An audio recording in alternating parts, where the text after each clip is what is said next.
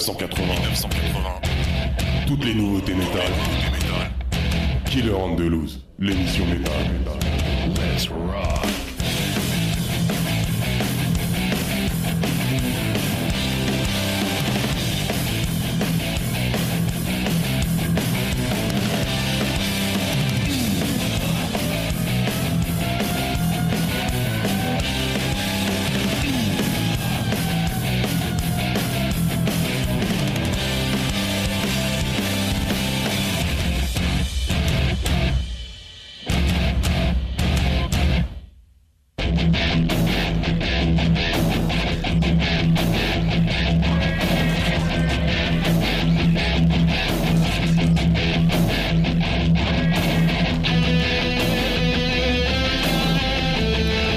Salut à toutes et à tous, filles et fils du Mel, vous êtes bien branchés sur RVVS 96.2, il est 20h tapante si vous nous écoutez en direct et nous sommes ensemble pour deux heures de gros Metal. Moi c'est Willem, l'équipe est au complet ce soir avec Yann et Canip, salut messieurs. Et salut à vous tous, salut Willem, salut Canib Ça va Canib Ouais, ouais, ouais, nickel. Juste juste, Juste, juste, ouais, j'ai traîné un peu. t'es arrivé pendant le générique. Ouais. T'as failli avoir Mais une le grosse voix c'est d'être là. Hein. Ah ouais, au niveau des réglages? Ouais, mais je t'ai baissé tout de suite. Ah bah ouais, t'as la réalisation, ça fait plusieurs... euh, ça fait bien... Deux mois que t'as la réalisation maintenant. Eh oui, eh oui, Eh euh, ouais. après avoir y être passé euh, pendant 15 ans à peu près. hein, de, Ouais. de 1994 à, Ouais, je- mais je... je- à je- 2000, euh, 22. 2004. 2005. Ah oui, oui, toi, depuis 2005, t'as pas pris l'AREA. Depuis 2007. Non, depuis 2005. Eh oui. Bon, c'est pas bien clair, nous. hein. Bon, en tout cas, émission spéciale. Et oui, émission spéciale, c'est ma dernière émission au sein de Killer Loose, après 15 ans de bons Aïe. et de loyaux services. euh, Depuis va- 2007, dis donc. Ouais, depuis 2007, ça fait quelque chose. Mais messieurs, je ne suis pas 15 venu ans. les mains vides pour, f- pour cette belle et dernière émission. Je vous ai ramené une bière de Tard les Anciens. On en parlera, je, je vous la présenterai tout à l'heure parce que ça fait partie aussi euh, d'un petit pan de la vie de cette émission, la bière, avec le Beer of Throne qu'on a tenu quand même quelques années. Donc voilà, que dire? Dernière émission. Vous m'avez demandé de programmer du son Eh oui, et j'espère que t'en as et ramené. vous m'avez pas donné de consignes. Alors du coup, j'ai tapé dans tout ce que je voulais. Ah non, mais euh, donne pas de consigne. Donc eh ben, c'est ce qu'on va faire du coup. J'ai pris un petit peu de tout. euh, on va se promener un peu. Et puis, euh, et puis on va pouvoir euh, se faire une émission souvenir. Revenir un peu sur ces 15 dernières années de metal et d'émissions. Bien sûr, on va parler un peu de de l'histoire depuis que t'es là. Ouais, absolument. En l'an de grâce 2007. Allez, je vous propose de bah, qu'on se mette en jambe tout de suite avec un morceau que j'aime bien, que je pense que ça faisait longtemps que j'avais pas écouté d'ailleurs, j'en ai profité pour cette émission. On va aller en Suède avec un extrait d'un vieil album de Darkane. Ça vous, ça vous parle ou pas Ah oui. On des Suédois qui ont démarré en 1998, qui ont fait une belle pause, mais qui sont toujours, euh, qui sont toujours en train de en train d'avancer. Euh, ils ont sorti d'ailleurs un nouvel album cette année, Inhuman Spirits, mais nous on s'en fout puisqu'on va retourner en 2002 avec un extrait de Expanding the Senses avec le titre Chaos versus Order. Je dirais euh, groupe de... Ah, il se positionne comme un groupe de, de- de trash metal, mais Mélodique. c'est pas vraiment ça. C'est plutôt une espèce de death mélodique. Voilà, c'est ce Voilà. que j'allais dire, death metal mélodique. Voilà, c'est ça. Ouais, ouais. Donc allez, on s'écoute ça tout de suite. Darkane avec Chaos versus Order dans Killer on the Loose.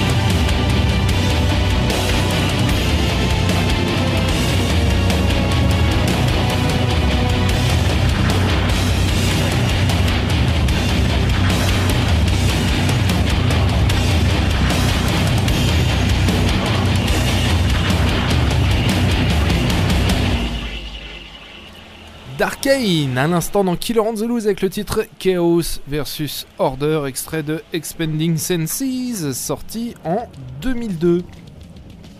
Oui, c'est toujours aussi efficace. On a Bah, l'impression que ça, ouais. que ça vient de sortir. Ouais, ouais, ça ne. C'est figé dans le pas. temps. Mm. Alors, c'est sorti comme quelque chose de très moderne, hein, ça a 20 piges. Et euh, à l'époque, ça, on était en pleine vague euh, fusion, néo-metal, machin. Et puis ça faisait partie ça. un peu aussi de cette vague de groupes qui a suivi et euh, qui n'était pas du tout dans une dynamique de fusion, de fin de néo-metal, etc. Mais qui arrivait avec, euh, avec un trash ou un death euh, voilà, plus, plus, plus moderne, avec une prod beaucoup plus, beaucoup plus compressée, etc., etc. Ce qui faisait déjà à l'époque grincer des dents Eh les, oui. les anciens. Puisqu'il y a le chant clair. Ouais, enfin là, c'est pas vraiment du chant clair, mais c'est du chant chanté avec une voix quand même assez, euh, assez Mm. agressive. Mais, mais ouais, ouais, ça, ça faisait grincer des dents, et puis au final, bah, on voit que ça, ça tient vachement bien la distance, quoi. Qu'on, est au-delà du, du simple euh, opportunisme ou euh, effet de mode euh, musical, quoi. C'est que tu le réécoutes 20 piges plus tard, ça sonne toujours autant, quoi. Et puis ils sont toujours là. Alors ils sont toujours là, mais le line-up a énormément bougé et puis euh, voilà. Enfin, j'ai pas. Ils ont sorti un album cette année. Je l'ai, découvert là en, en, en- Ouais. en préparant l'émission. Je l'ai pas, je l'ai pas écouté cet album. Je sais pas ce que ça donne, mais je sais que le dernier qui date de 2013, c'était pas trop ça et c'est sans Hmm. doute pour ça qu'on a eu un creux de pratiquement 10 ans. Là, en Suède, ça bouge beaucoup. hein. Il y a tellement de musiciens. Tout le monde est musicien là-bas. Donc, Ah, Ils ont que ça. Donc, eh oui, Ah bon il faut se réchauffer. Hein. Entre ça et pêcher du saumon. et faire des meubles. Bah oui. Et oui, donc euh, émission très spéciale, très particulière, puisque c'est la dernière émission déjà de l'année et Oui, de toi, Willem. aussi, absolument. Eh oui. Et donc, euh, bah, un petit récapitulatif donc, de l'émission, pour ceux qui ne connaissent pas, donc qui se souviennent plus. euh, donc, Killer on the Loose a commencé en 1980 Ouais. avec Eric et Thierry. Eric, donc, qu'on appelle Eric le créateur. Absolument, qui revient nous faire une petite chronique de temps en temps, qui sont dispo en podcast d'ailleurs. Qui sont Hmm. dispo sur le flux du podcast. Ensuite, 1985, Joël a rejoint Kill on the Loose, qui a porté euh, le trash et le death metal. Ensuite, en 1994, eh bien, je suis arrivé. Euh, et puis, il y avait aussi euh, Francky les bons tuyaux et Ben Brutal. Voilà. Et donc là, c'était la partie extrême. Et on a apporté le black metal et le brutal death metal. Alors après, euh, il y a, à l'époque, du coup, l'émission, elle était plus ou moins déjà un peu scindée en deux, non? Ouais, ça a commencé en. Bah, je me souviens plus trop. Moi, je, je dirais, venais. je dirais en 95. Je venais déjà. Canib faisait des, Et oui, je venais déjà. faisait des passages. Il apportait des bières ou il venait boire les bières Non, mais c'était un- c'était euh, porte ouverte ici. T'avais euh, plein de monde qui venait. C'était euh, la fête du slip. Un petit peu. ouais. C'était le chaos. C'était Il y a eu l'enfer. des belles émissions. Pire qu'Hellfest. euh, ouais, C'est dire. bien bordéliques. euh. Eh oui. Et ensuite, euh, du du coup, Eric euh, est parti en 1997. Donc on est resté trois ans, euh, trois ans ensemble avec, euh, avec Joël. Eric, il est parti parce qu'il a quitté la région parisienne aussi. Voilà, c'est ça. C'est pour ça qu'il est parti. Pas à cause du bordel. Voilà. Donc, euh, et puis ensuite, bah, c'était Joël. Joël a quitté l'émission en 2003. Et Franck et Benoît en 2000, euh, 2002. Et voilà. Et l'émission, on me dit dans l'oreillette, s'est divisée en deux parties en 1997. D'accord, ouais, donc exactement. tôt en fait. hein. Et à l'époque, hein, depuis 1980, elle durait 3 heures. On s'en souvient. Ouais, on s'en souvient. Elle a duré. C'était elle très a long. duré 3 heures pendant des années. Parce qu'elle est passée à 2 heures il y a quoi Il y a, il y a 5 ans? Même pas. Même pas. Euh, Oui, les- euh, en ouais, 2017. c'était avant, ouais. Ah, en 2017, 5 ans. Hmm. 5 ans. ouais, ouais. Exactement. Bon, après, pourquoi elle est passée à 2 heures? Parce que euh, bah, les habitudes de tout le monde ont changé. C'est-à-dire que euh, avant, euh, bah, t'écoutais une émission de radio métal, euh, bah, dans les années 80, 90, même début 2000, euh, bah, c'était un- une des seules formes que t'avais pour avoir de écouter en tout cas de l'échange, écouter toutes les nouveautés qui sortaient, etc., etc. Et puis après, bah voilà, avec You- YouTube est arrivé, le podcast a commencé à se développer, et puis au final, on s'est habitué MySpace. à Oui, Création du MySpace de Kill on the Loose en 2005. Ah, Eh oui. c'est vrai qu'il y a eu un MySpace. Avec le célèbre Tom. Oui. Euh, bah, c'est d'ailleurs celui qui a créé MySpace. Et en 2017, euh, bah, tu as le développement de, de Spotify, etc. Et puis surtout, tu as le podcast qui commence à se développer. Et 3 heures, ça commence à être un format qui devient euh, vraiment long dans, la- dans les habitudes de consommation et d'écoute de tout le monde. On l'invente pas ça. hein. Si on a décidé de passer à 2 heures, c'est qu'on a regardé les statistiques d'écoute qu'on avait euh, sur les différents agrégateurs de podcasts. Parce que ça fait super longtemps qu'il en est en podcast. hein. Ça fait partie des premiers. Enfin, dès que les podcasts ont existé, euh, dès qu'on a pu mettre l'émission sur internet, elle a été sur internet, Mm. en stream. Et puis dès qu'on a pu mettre en place les... faire des podcasts, elle, elle a été en podcast. Et en fait, on s'est rendu compte que sur les 3 heures, la dernière heure était assez peu écoutée en fait. Et du coup, on a raccourci à 2 heures. Bah, 3 heures, c'est quand même long. Il faut le faire. Oui, hein. puis c'est de la Et puis toutes les semaines, en plus. euh, non, Et puis c'est de la semaine, prépa, et puis c'est- c'est c'est du boulot, c'est de la prépa, et puis c'est du temps aussi effectif dans les studios. Hein. C'est quand tu commences ton lundi soir et que tu rentres chez toi, il est plus minuit après avoir fait ton émission chaque lundi jusqu'à la fin du monde. À la fin, t'es un On peu a une cassé. vie, hein, on a une vie. Et quand après. tu vois que la dernière heure euh, était euh, écoutée à, la hauteur de 10% de, de l'audience, tu te dis autant ramasser, sélectionner le meilleur du meilleur du meilleur, et puis faire une émission un petit peu plus ramassée, un petit peu plus euh, euh, contenue, percutante quoi. Donc ouais, non non, et d'ailleurs ça a boosté les audiences. hein. Ça Ah a oui, bien marché. Ça a bien marché. Yep. Euh, si on en musique, Allez, on part en musique. faire la suite du. La suite de l'historique tout à l'heure. Ouais, ouais, ouais, tout à fait. Allez, on va commencer avec un album dont vous savez, les auditeurs et auditrices qui nous écoutent savent qu'il me tient à cœur. C'est l'album Scream de Ozzy Osbourne, sorti en 2010, qui est euh, pour moi un des meilleurs albums qu'ait jamais fait Ozzy Osbourne en solo, avec peut-être euh, les euh, premiers avec Zach Wild quand même, qui à souligner. Et là, c'est le premier sans Zach Wild, et euh, donc sorti en 2010. Qui, a été accueilli ni chaudement ni froidement, quoi, qui est sorti juste comme ça, et moi j'ai trouvé qu'il était vraiment énorme. Alors d'ailleurs, cet album, si vous l'avez en vinyle, gardez-le précieusement parce qu'il vaut une fortune en vinyle aujourd'hui. Bon, c'était l'époque aussi où les vinyles se vendaient plus et c'était assez peu pressé, donc de toute façon, toute la période aux alentours de 2010-2015, euh, les vinyles cotent assez vite. Mais, euh, mais celui-là, il, vaut son paquet de cacahuètes.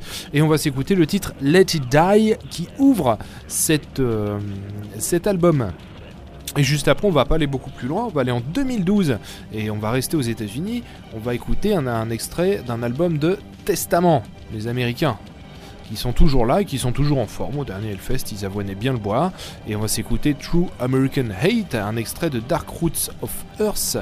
Et, euh, Et oui, maintenant que les Slayer n'est plus là, c'est eux les leaders euh, dans le thrash euh, américain. Non, il y a qui d'autre? Euh, il y a Exodus. d'autre? Il y a Exodus, ouais. Bon après, Exo- je sais pas si Testament Ah oui, était Exodus, pas un peu plus populaire qu'Exodus aujourd'hui. Je sais pas, j'en sais rien. Je Moi j'ai jamais trop, trop euh, enfin j'aime bien, hein, mais j'ai jamais été euh, trop collé à, à l'actu d'Exodus et tout Mm. ça. C'est- C'est des groupes qui sont un peu en fond, tu vois, qui, qui tracent leur route. Euh, donc Dark Root of Earth sorti en 2012 et qui a balancé euh, directement 2-3 gros tubes et qui a vachement bien marché. En fait, qui a remis un peu, euh, qui a remis un peu Testament sur le devant de la scène en fait. Et on va découvrir, découvrir ça tout de suite avec un hymne True American Hate, Ozzy Osbourne et Testament tout de suite dans Killer on the.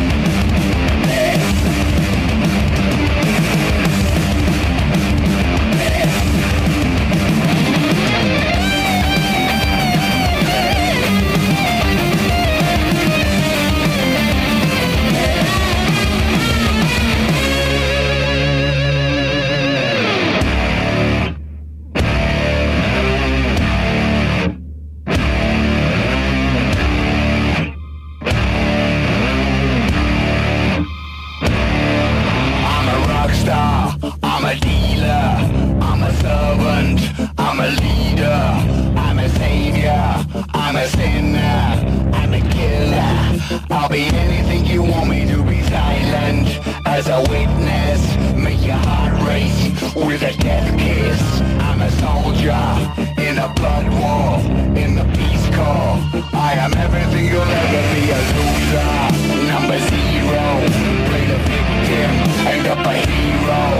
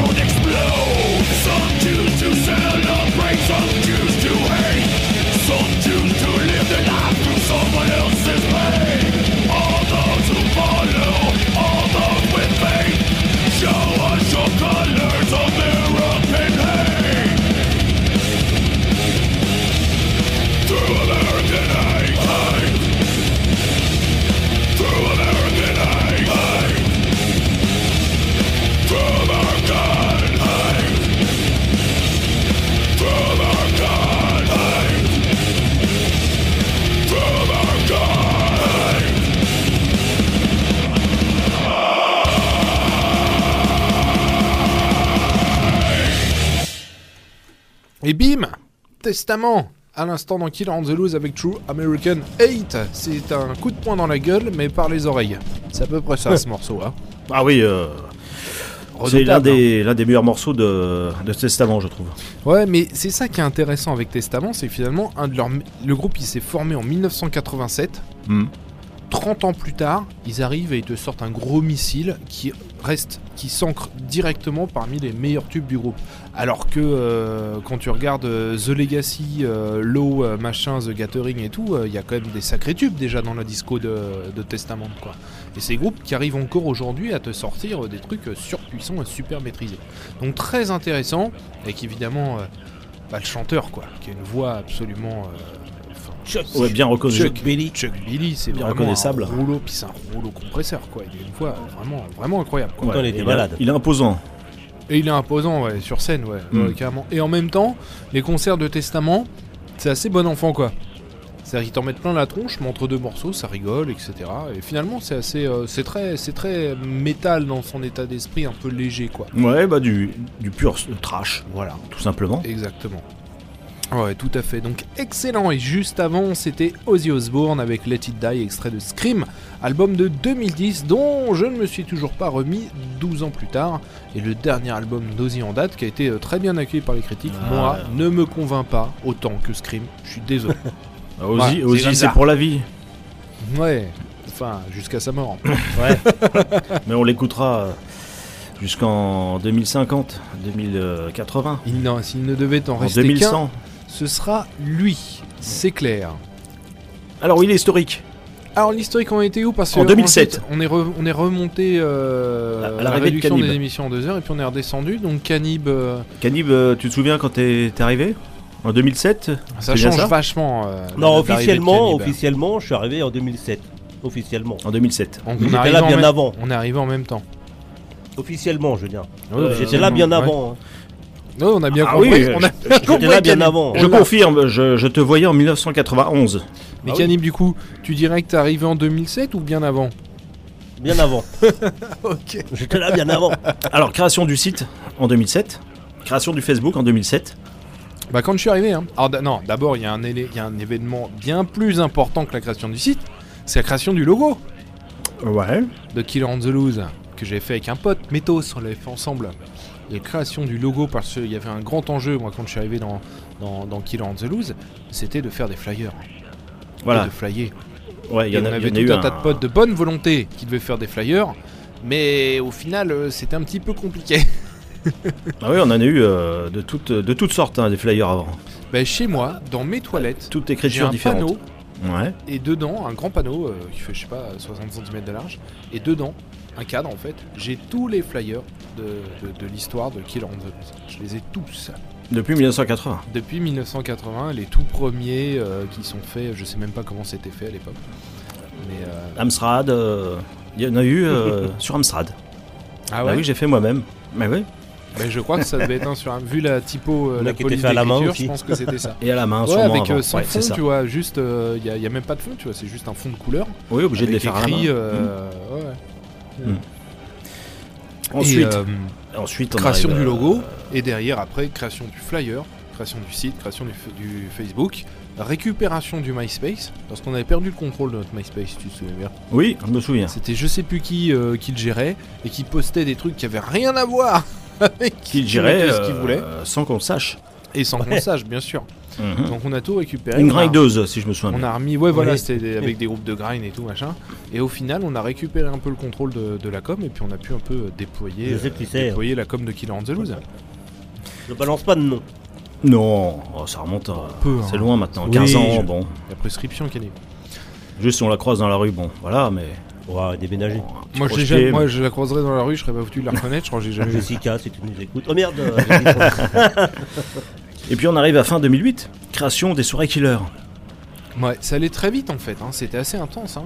2007-2008, création des soirées killers, qui ont marqué quand même l'histoire de cette émission, les soirées killers. Donc c'était une fois par mois. C'était Ouais, à ouais, ouais, Poissy. ouais, ouais. Une fois par mois quand même, les mecs ils abonnaient. hein. Événement gratuit. À Poissy, c'était entièrement gratuit et c'était concert, voire double concert. Il me semble même qu'une fois on a fait un triple Quatre. concert. Concert. Quatre concerts, une fois on a fait, putain on est des malades. On était en forme. Gratuit, Et en 4, plus, 2, 3, 4 concerts on de mixait. metal et derrière DJ set metal jusqu'au jusqu'au bout de la nuit. Sachant Voilà. que c'était les flics qui décidaient de la fin de la nuit, hein, c'était un peu ça. Et euh, Sur la dernière émission, la fin de la nuit était courte. Je me rappelle. La toute dernière. bah, celle d'avant déjà avec... euh, Mais ça avait super bien marché. Hein. Ouais, ouais, ouais. Moi, je me souviens ouais, de quand ça, va- quand ça avait, on avait, en plus, on avait, euh, on avait euh, contacté des labels, on avait contacté des partenaires qui existent encore. hein, euh, on avait contacté Rockagogo, notamment, etc., qui nous avaient filé plein de trucs à faire gagner et tout. Enfin, c'était des sacrés teufs. hein. C'était vachement bien. C'était Ça a vachement duré deux ans, jusqu'en bien. Ça a mi- duré deux ans. Ouais. mi-2010. Ah, faut quand même imaginer qu'à l'époque, on avait encore l'émission de 3 heures. Donc on faisait 3 heures d'émission toutes les semaines. Et on organisait les soirées killer une fois par mois. Ouais, ouais, tout à fait. ouais. On n'avait rien d'autre à faire. Bah moi, j'avais rien d'autre à faire à l'époque. Moi, j'étais étudiant encore. En tout, il y a eu 13 soirées killer, dont euh, deux ou trois euh, à Paris, au, au bar Les Furieux. Je me souviens plus, c'est deux ou trois. Ça, c'était sur la fin, ça. À la fin, C'est ouais. quand, Mi-2010. euh, C'est quand le, le bar où on était à Poissy, euh, où on faisait le truc, avait été euh, fermé administrativement ou un truc comme ça. Voilà, c'est ça. Ouais, la toute dernière à Poissy, c'était avec euh, Loco Muerte et Super Tanker. Oui, c'est vrai qu'il y avait Ouais. Super Tanker. Moi, je garde un souvenir ému de celle avec euh, bah, les Red Morning. On s'est rencontrés euh, comme ça avec le groupe. hein. Et, euh, Bah oui, on les a même lancés. Les flics avaient débarqué dans le bar. Je les avais tchatchés. À chaque fois, c'est moi qui tchatchais les flics, les gars. À chaque fois. Ah, t'es un pro. Et je tchatchais les flics et tout, machin. Non, non, mais vous inquiétez pas, on arrête et tout. On avait fait arrêter les raids. On avait déplacé toutes les scènes dans le sous-sol. Et le concert avait repris, qui était une super cave voûtée, avec un bar énorme et tout. C'était vachement bien le sous-sol. Et on avait terminé dans le sous-sol avec une. On était, je sais pas quoi, s'il y avait du monde. On était, je sais pas combien là-dedans. Et on avait continué à avoiner jusqu'à ce qu'ils puissent terminer leur set et tout. Et, euh, et c'était un super concert. J'en garde un très bon souvenir. J'ai encore des photos. Ouais, déplacer un concert quand même d'un étage, euh, faut le faire.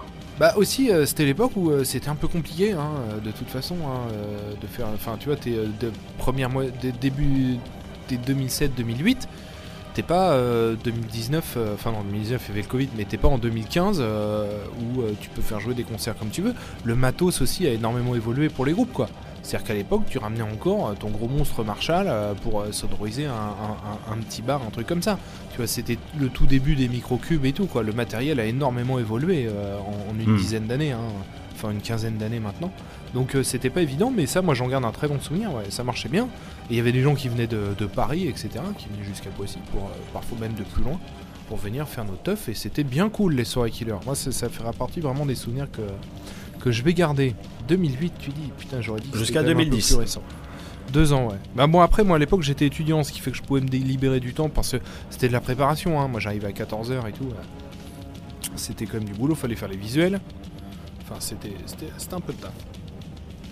Mais c'était bien, sans regret. C'était vachement bien. Est-ce que tu veux garder la main et rebalancer de la zik? Ouais, tout de suite. Allez, on va taper dans le dur de mes groupes chouchous. Ah, On va commencer avec Fear Factory. ouais, bah oui, bien sûr. Bah ouais, parce que Fear Factory, c'est un groupe important pour ma modeste personne. Et euh, malheureusement, groupe qui n'est euh, définitivement plus rien. hein. Là, c'est fini, c'est même lamentable comment ils, sont, comment ils ont terminé. Euh, Un morceau court, tu as choisi. Ouais, j'ai choisi un morceau court. J'ai choisi un morceau qui va rentrer dans le vif, vite dans le vif du sujet. New Breed. New Breed, voilà, qui est extrait, si je ne vous dis pas de bêtises, de Des Manufactures, album de 95, Hmm. euh, qui est toujours l'alpha et l'oméga du cybermetal en fait. Mm. C'est-à-dire qu'on n'a jamais fait mieux depuis. Eux-mêmes n'ont jamais fait mieux. Ils ont déjà fait des choses presque aussi bien, mais ils ont jamais fait mieux. Et donc on va s'écouter New Breed parce que New Breed, c'est à la fois du gros métal euh, bien rentre dedans, euh, presque extrême.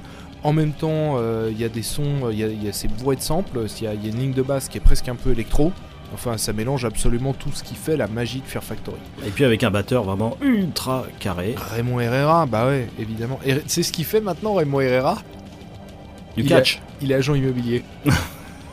depuis plusieurs, depuis une bonne dizaine d'années. Depuis qu'il a arrêté Fear marrant ça. Factory, en fait, il, est, euh, il a monté un petit groupe avec le bassiste euh, qui était pas inintéressant, mais euh, je pense qu'ils ont laissé tomber un peu tôt avant que ça se mette à marcher. Et maintenant, en fait, il fait du, ouais, il fait agent immobilier, mais à une échelle un peu importante. Tu vois, il gère plein de trucs et tout, machin. Et il fait ça avec sa femme, et tu vois sa photo avec sa bonne tête en costard et tout. Enfin, c'est très marrant. Raymond Herrera, ouais, batteur incroyable, batteur qui ne fait jamais de break quand il joue. Il n'y a jamais de break de batterie dans Fear Factory, jamais. Et, euh, et surtout qui, dont on doutait de la, de la capacité à jouer ses compos en live quand Eh des oui. factures est sorti quoi. Ça c'est incroyable. Tu vois des vieux lives où il joue la batterie en un peu en biais de la scène pour qu'on puisse voir ses jambes. Hmm. Oui, parce que c'était tellement ouais. carré, on... on a l'impression que c'était un robot qui jouait. Ouais, ouais, ouais, c'est tout Une à boîte fait à ça. rythme. Mm, Et mm. non. Fear Factory. Et ensuite, on va s'écouter, euh, pour rester un petit peu dans le cyber metal, on va s'écouter Static X avec Bring, You Down, extrait de Project Regeneration.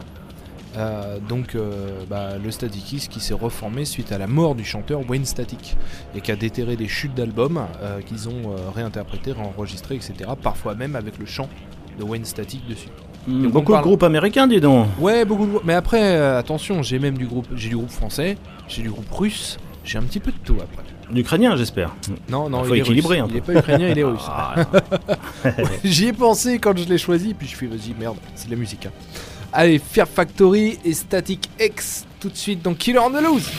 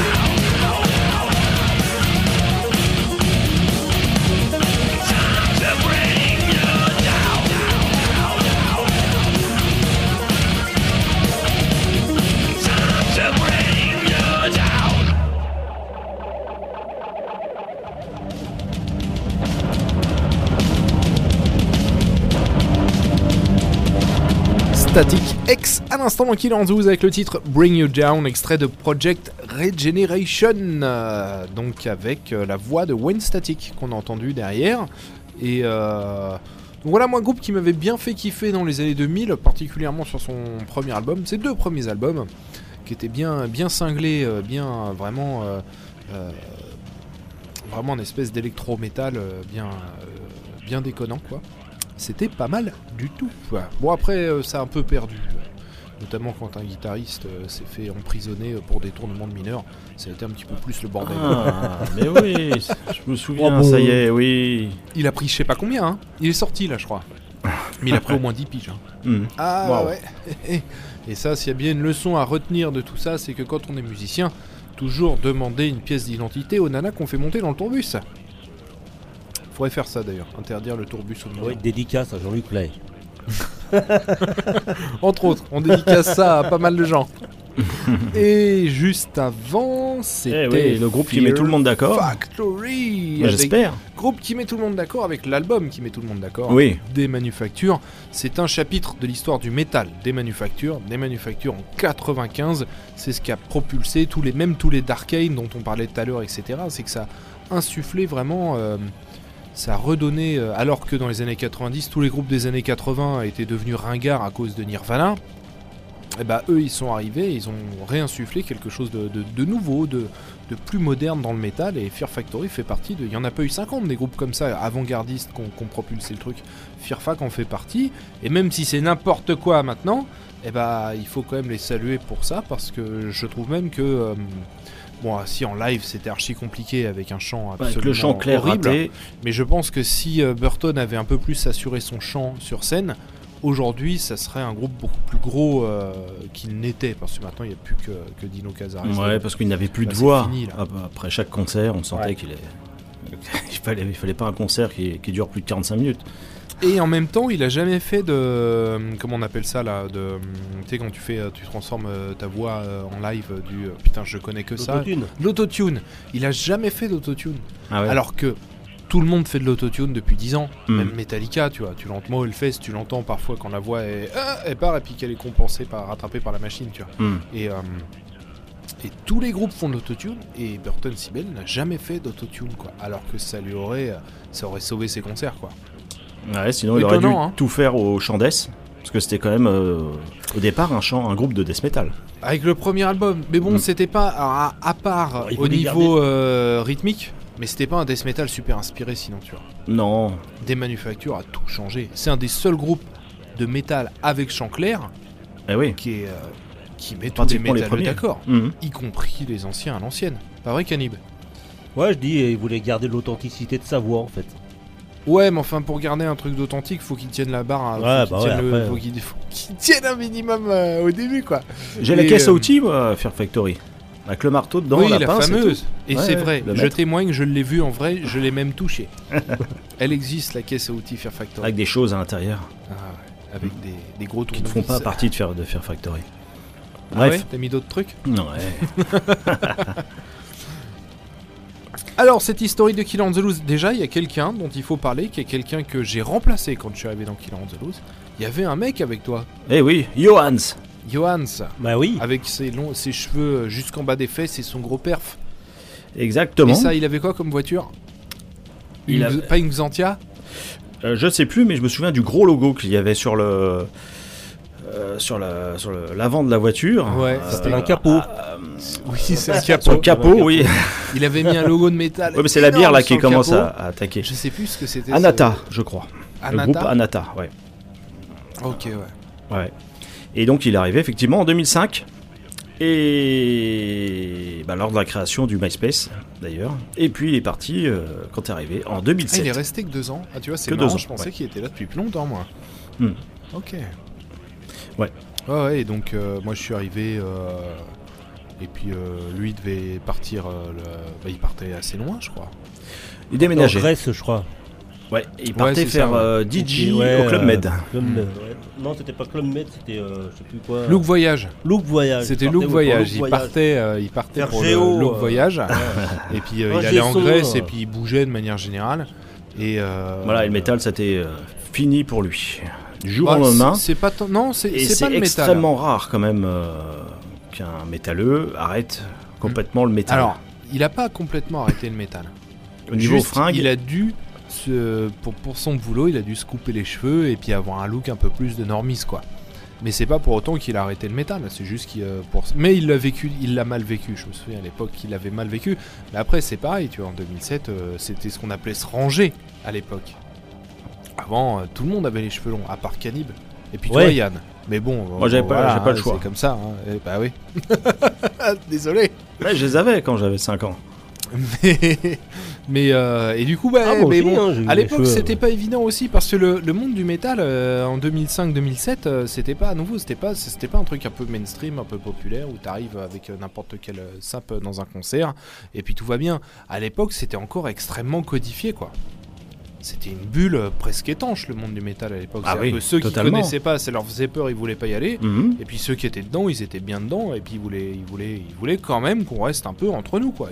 Ah et ouais, du coup, euh, quand t'arrivais et que tu décides, puis tu faisais un concert à l'Élysée Montmartre, c'est un tiers de la salle, tu les connaissais, tu les avais tous déjà vus, tu, tu- tu croisais tout le temps des gueules, même des gens avec qui t'avais jamais parlé, tu les avais déjà vus dix fois en concert. Mais tout ça, c'était avant. et tout machin. avant l'arrivée la du mafia, Hellfest. tu vois. Ouais, bah oui, avant l'arrivée du Hellfest et puis avant, avant que Master of Puppet euh, soit joué euh, dans la dernière saison de Stranger Things, quoi. Mais euh, et du coup, à l'époque, t'arrivais, tu te coupais les cheveux, machin et tout. C'était perçu pour un- une partie du milieu quand même un peu réactionnaire, comme, euh, comme le fait que tu te rangeais et que t'étais plus un métalleux, tu vois. Du coup, c'était quand même. je salue, je, salue le courage. Je salue le courage de Johannes. Bon, il a pas eu le choix, mais il l'a fait. Et euh, effectivement, donc moi j'ai pris le relais et puis ça y est, c'était parti. Le trio était formé finalement. Et oui, on était même 4. Il y a eu euh, le petit, le jeune Willow, euh, qui avait 16 ans, Mais ça, c'était pas mal plus tard. Ça faisait quelques temps qu'on baroudait déjà. qui, qui est arrivé en Ouais, 2011. ouais, ouais. En 2011, donc ça faisait déjà 4 ans qu'on roulait. Ouais. Et ouais, on voulait agrandir un peu l'équipe. Parce qu'à l'époque aussi, euh, les labels étaient très sollicitants. Maintenant, ils en ont plus rien à foutre avec Spotify. Mais à l'époque, ils étaient très sollicitants.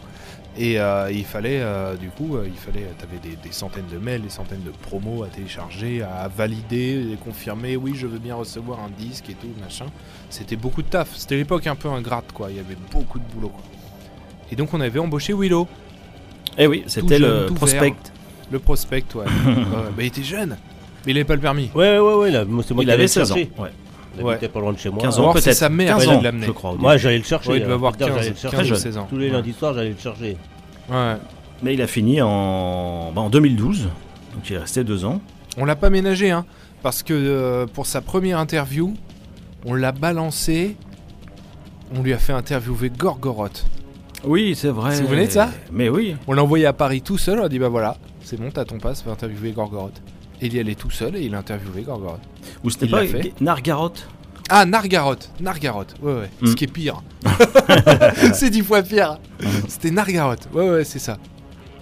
Et, euh, et il l'a fait, il l'a tenu et tout. Et c'est là qu'on a compris qu'on avait quelqu'un avec qui bosser. Bon, il est resté que deux ans. Bon, après, quand t'es jeune, après, euh, les, les idées, les envies, ça va, ça vient aussi. hein. Je veux pas faire mon daron, pas trop de paternalisme. Mais il y a un peu de ça, tu vois. Quand tu passes de, de, de- de 15 à 17 ans, parce que c'est ça, tu vois, t'as- plein de choses changent. Après, il s'était accoquiné avec les gars de Two Guys One TV. Ils sont Mhm. devenus Hands Up. Mhm. Oui, mais après, il y a eu aussi qu'il a déménagé, il habitait vachement plus loin. Et c'était sa mère qui était obligée de venir l'amener, quoi. Donc euh, là, pour le coup, Ouais, ça euh, c'était la deuxième année, ça ça. bloquait pas mal. Tout à fait. Ouais, ouais, ouais. donc ça rendait effectivement Ouais, euh, un peu plus contraignant euh, le passage au studio. De toute façon, le studio au Muro un lundi soir pour du direct, c'est de toute façon contraignant. Bon, nous on est rodés, mais euh, c'est pour même les invités et tout, ça reste contraignant quoi. Mais euh, ouais, ouais, il et habitait puis, euh, Verdreux par là, après. euh, Ah ouais, ça Vendreux, fait une euh. tirée. Et euh, bah, peut-être que maintenant, euh, avec euh, tout ce qu'on peut faire euh, à distance euh, via internet et tout, il en aurait peut-être été Oui, ça tu pu. Ouais, ouais. Et, euh, et donc ouais, après il s'est coquiné avec les gars de Two Guys One TV, qui ont monté Hands Up, le webzine. Et, euh, et puis voilà, après il a tracé sa route quoi. Tout à fait. Et bon on le salue, j'ai pensé à lui récemment. En plus il m'a cité dans une interview. Ah, bien. De Ouais. référence. Ouais, Enfin il a, il, a pas dit que c'était moi, cela dire. Il a dit quelqu'un m'a dit un jour. Mais c'est le truc que je dis tout le temps, donc je me souviens a eu bien un- que c'est il y a eu un gars aussi euh, qui a pas resté longtemps avec nous là. Oh, deux mois, oui. Ouais. Mais Bart. Ouais. mais- Ouais, un truc comme ça, ouais. Ouais, ouais, ouais, mais lui il a pas validé la période d'essai. Non, puis en plus, il On a perdu. de- Il a perdu notre matériel. ouais, perdu, ouais. Enfin, perdu. ouais, ouais, perdu. bon, euh, de toute façon, on va pas parler de tous ceux qui ont pas tenu le choc, mais euh, bon, c'est normal, hein, c'est Ouais, exigeant. Hein. et Qui sont morts et qu'on a dû enterrer dans la forêt de... des Mureaux. Ils sont fait manger par les sangliers. Voilà, c'est comme ça. C'est hein. la vie. Seuls les forts survivent. Eh oui. on est dur, on est dur. On dirait pas comme ça, mais. Est-ce qu'on repart en musique, messieurs? Bien sûr. Alors, en parlant de dur, je vous propose une doublette de l'enfer. Ah. On va commencer avec les. on- Eh, Canib, on va partir aux États-Unis. Ah, Encore encore Ça Vous change. voulez là. qu'on change Allez, on va changer. Aux Unis, Non. États. On va partir comme- en comme tu veux. Russie. Ah. On va s'écouter. Encore un- on va s'écouter un groupe dont le nom, c'est toi qui l'avais découvert, euh, avec, euh, Yann. Ouais. Euh, Kayan. m'a- m'a tapé, euh, m'a tapé dans l'œil tout de suite et j'ai su que musicalement ça allait tout de suite me plaire. On va s'écouter Big Fucking Gun. Ah oui. Big Fucking Gun, donc groupe euh, russe. Qu'est-ce qu'on pourrait dire sur, euh, ce groupe? Finalement, on a assez peu d'infos sur eux. On sait qu'ils sont russes, on sait qu'ils font une espèce de trash death euh, bien rentre dedans. En fait, c'est une espèce de groove metal qui tutoie le death metal. Voilà, on va dire ça comme ça. Ils se sont formés en 2012. Alors, ils sont toujours actifs, mais ils ont sorti qu'un seul album en 2016, qui est celui qu'on va s'écouter, et qui s'appelle Fury, et qui t'en met plein la chetron. Et le titre qu'on va s'écouter, c'est Shall I Give Up? Et rien que le nom, pour le nom, j'adore. La, la, l'artwork de l'album, c'est une tête de mort avec deux H. Pas la lettre H, Ouais. la, la H, euh, l'outil quoi. Ah ouais. Et j'entends que c'est parti en fond sonore, donc on va se mettre ça tout de suite. Big fucking gun dans Killer on the Loose.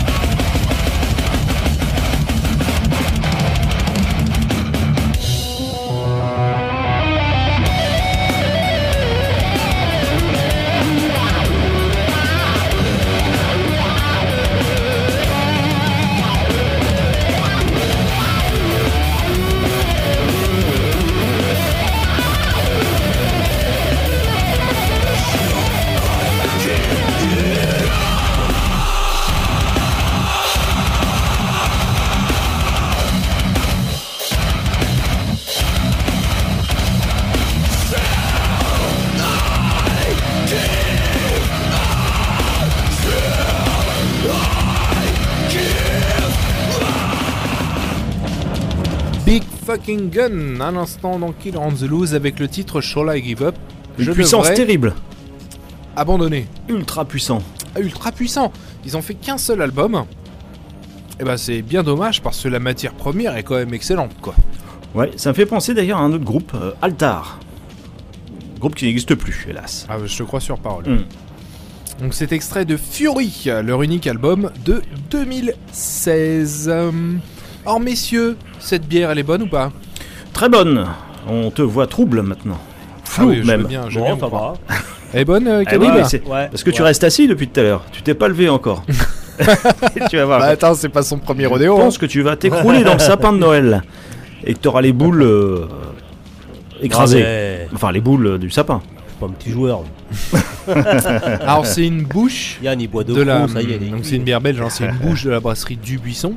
Euh, ça s'appelle la bouche Prestige. Donc c'est une bière qui est brassée parce que bouche c'est, devenu bûche. On dit bûche en Belgique. hein. On dit ça s'écrit comme Georges Bush, Mhm. mais on dit bûche. Mm. Et euh, bon, ça reste, c'est la brasserie Dubuisson, ça reste une brasserie euh, relativement industrielle aujourd'hui. Enfin, ils brassent des quantités absolument colossales. Mm. Et, euh, et là, ils ont sorti une cuve Prestige où en fait ils réappliquent la recette des temps anciens avec les méthodes des temps anciens et ils font notamment vieillir longuement la bière en fût de chêne. Eh ben, il devait y avoir Et beaucoup de à l'époque. Parce que euh, chez euh, la brasserie Bûche, la bière à la pêche, qui s'appelle la pêche-mêle, donc la bière un peu douce, un peu facile, Ouais, ouais. elle tape déjà à 8 degrés. Tu vois. Ah oui, c'est pas la pêcheresse. La bûche de Noël, elle tape à genre 11 degrés, et celle-là, elle tape à 12 degrés 5. Plus que la barrel killer. C'est pas rien. C'est pour Donc dire. voilà, j'espère que vous l'appréciez, messieurs. Et il nous reste très encore bonne. une euh, heure d'émission à tenir. Boisée, on sent bien l'alcool. Ouais. euh, Elle est un peu, euh, Ah bah avec, un peu avec, réchauffée. euh, avec bûche, de toute façon, tu sens toujours bien l'alcool. quoi. T'as des bières, euh, la bûche de Noël, euh, tu la coules, tu vois pas au travers, mais tu sens quand même bien l'alcool. quoi. Ça reste des bières quoi. Ils connaissent bien leur, euh, leur clientèle. Ouais, on a l'impression de la boire direct au tonneau. Alors, petite ouais, elle est bonne, de- elle est bonne. Ouais, vous plaît Bon, bah écoutez, j'en suis à-. Bravo. Bon choix. D'autant plus qu'elle m'a coûté les yeux de la tête. Bon, on te remboursera tout à l'heure. Mais c'est pas grave. Ah, la Ale. euh, Non, non, non. la Hilo Copo, là Une autre, Ok. et je sais plus. Bah merci de cette information, Ganib. Allez, donc euh, bah, l'historique de Kill on the Loose après, donc euh, 2012, Willow est venu et parti. Voilà, 2012, euh, il quitte l'émission. Et puis ensuite, eh bien, nous trois, stables Pendant 10 ans. Pendant 10 ans. Moi, line-up exactement. euh, line-up stabilisé. euh, avec. euh, Encore mieux qu'un groupe. Avec. Oui. Bon, avec euh, tout ce que génère aussi euh, le travail euh, ensemble et tout. des moments où on s'engueule, des moments où on s'engueule pas. Enfin voilà. on s'est jamais battu. On s'est jamais battu, on s'est jamais engueulé très longtemps, mais voilà, c'est comme ça, c'est normal. c'est Kill on the Loose est une maîtresse, l'émission est une maîtresse exigeante. Mais oui, le métal nous a 44 rassemblés. émissions par an, le lundi soir, dans les studios. bah, enfin, à la limite, maintenant, on pourrait faire ça où on veut, à tout le matériel pour. Mais d'ailleurs, on le fait de temps en temps. Mais, euh, mais pendant des années, c'était ici et nulle part ailleurs, quoi. C'était, il fallait se, il fallait se débrouiller. Enfin, c'était, euh, c'est- c'était, c'est comme des, un engagement, c'est quand même des contraintes, quoi. C'est, c'est pas évident, mais finalement, on a, on a tenu bon, on a tenu 10 piges. C'est vachement bien, c'est cool. hein. Moi, je suis très fier de tout ça. Et Bah puis, il oui. s'est passé plein de choses pendant toutes ces années. Euh, on a eu plein de temps forts. Et oui, beaucoup de bières aussi. Donc, euh, plusieurs brassins de la bière Killer 4. Ouais, la lager. Une lager à 7 degrés. c'est Combien 7 degrés de Calib Ah, bah, Il y en a eu. En fait, les trois versions avaient un taux d'alcool différent. Ouais. Il y a eu 7,2, je crois, il y en a eu 7,9, je crois la deuxième elle faisait 7,9. Je crois que la deuxième, elle allumait de ouf. Elle ouais. faisait 7,9 et, euh, et la dernière faisait 7,2. Mais On n'a jamais changé le taux d'alcool sur l'étiquette. On a toujours laissé 7 Ouais. 2. crois. ouais, Non, mais après. on a euh, changé justement, c'est pour ça que ça. Ah ouais? Ouais, ouais, ouais, c'est comme ça que j'arrive à m'en à m'en rappeler. Ok. Il y a eu 7,5, je crois. Mais je crois que c'était 7-9 et on avait peur que ça, que ça fasse peur. Et comme on a le droit à moins de 0,5 d'écart, on a descendu à 7,5. Et je crois que c'est ça l'histoire. Ouais. Bon, après, c'était une lager euh, qu'on voulait faire monter un peu en alcool. Donc, euh, bah, tu, tu maîtrises pas euh, forcément pile poil au degré près. hein. C'est c'est pas toujours évident. On a vendu 6000 hein, 6000 des Killer bières 4. On a bouteilles. écoulé 6000 bouteilles. Hein, et des fûts. et 200 litres de fût. Voilà, il y a eu plusieurs release parties. Mm. dans différents bars à Et au Paris, à gauche, à droite. Des Halles, qui est désormais le Hellfest Corner, on avait ramené, on avait ramené pas mal Des de fûts. Et euh, ils sont restés une semaine. Hmm. Je me souviens bien de ça, à la fin de la semaine, il n'y en avait plus. Hmm. Ouais, c'était un beau produit. Brassé avec les brasseries Cat et Jérôme, que l'on salue. Et là, la Barrel Killer cette année, euh, qui est excellente. On en a déjà quasiment plus. Je sais pas vous, les gars, mais moi, j'en ai plus des masses. hein. Oh, il en reste Moi, il m'en 3-4. reste, mais euh, ouais, faut que je Tiens, d'ailleurs, hein. elle est disponible désormais au VNB de Morpa, à 50 ans en Yvelines. Donc là, elle est déjà disponible. De, bon, pour l'instant, on est sur l'ouest parisien. On va remonter. Mais euh, donc à Flins et à Morpa, vous trouverez de la Killer 4, la Barrel Killer, euh, en vente à, soit au bar à consommer au bar, soit en vente à, à emporter à, à la cave. Voilà. Et sinon, bien sûr, à la brasserie de à la brasserie l'Apocalypse. de l'Apocalypse, avant tout, profiter. euh, Dans le département de- 27, Ouais, c'est en le 27, c'est un peu plus à l'ouest pour ceux qui dans viennent une belle forêt. Mais profitez-en pour découvrir Ce le qu'il en lieu. reste, on sait pas. Et si vous en voulez, euh, sinon, vous nous envoyez un petit message en MP, et puis on verra avec comment, un chèque. comment on va s'organiser. Si vous habitez en Ile-de-France. Ce qui est très illégal Après, c'est dans un l'absolu. peu mais plus ouais. compliqué. Ouais, ouais, c'est clair. à l'occasion d'un passage à, à Paris, hein, d'un concert ou autre, vous pouvez euh, nous appeler, puis on vous viendrez chercher des bières. Ouais, on va s'arranger, on va se débrouiller. Contactez-nous, on trouvera forcément une solution. Ouais, pas plus de 10 bières. hein. Après, il n'en restera plus pour les autres. Pas plus de 6 bières. Oui, un pack, 6. Ouais, pas plus de C'est 6 bien parce qu'il y en a pas beaucoup. Et puis de toute façon, euh, c'est une barrelle, hein, c'est pas le même prix que la Killer 4 non plus. Eh Donc, oui, De toute façon, naturellement, tu t'orientes plutôt vers 6. Car mon compromis par rapport à 12. Ouais, tout à fait. Et donc ouais, line-up stabilisé. Après, euh, bah, depuis 2012, euh, qu'est-ce qui s'est passé? On a eu des grands moments au Hellfest. Oui. C'était quand même pas rien l'arrivée du Hellfest dans la vie de l'émission parce que euh, un festival de cette taille-là, on en a rêvé pendant des, des- des décennies. Eh oui. Enfin, Eric en rêvait déjà euh, quand il a créé l'émission dans les années 80, quoi. Oui, parce qu'avant, il n'y avait aucun festival métal. Aucun en France. En France, il y avait rien. Pendant le Hellfest, il y avait rien du tout. Et ça, c'est important de se le dire, c'est que euh, si tu voulais vraiment prendre ton pied avec des gros concerts métal d'ampleur, bah t'allais à Bercy. C'était la plus grosse salle où il y avait du métal. Mhm. Parce que moi, il y avait ACDC euh, qui passait taper un stade de France de temps en temps, mais sinon, personne faisait le stade de France à l'époque. C'était impossible pour un groupe de métal.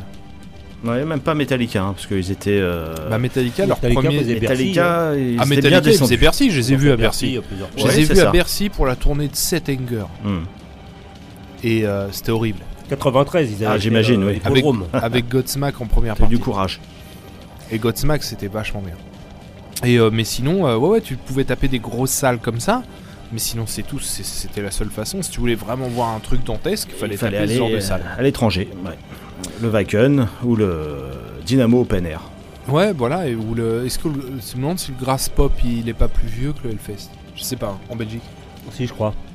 Oui, Ouais. je crois, oui. Hmm, Pas sûr. Ouais, il me semble aussi. Mm.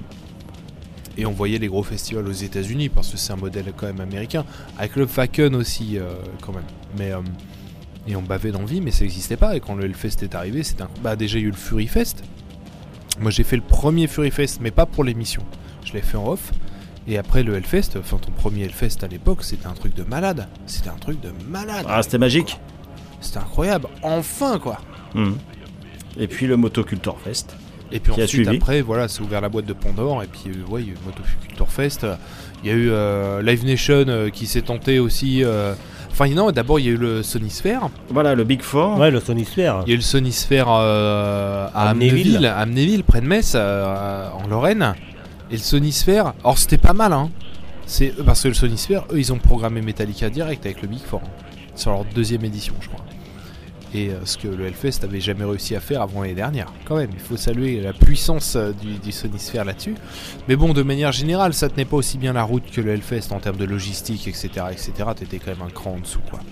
Et puis euh, Fall of Summer. C'était la, la seule, la dernière édition. Qui a las disparu. On en fait que deux. Bah ouais, ils en ont fait que deux parce que la deuxième édition, elle s'est mal passée, hein, de toute façon, quoi. C'était pas plein, déjà. Oui, puis faire ça dans puis une ville qui s'appelle calé. le Plessis-Pâté. Bon, hein, ça pue un peu le pâté déjà.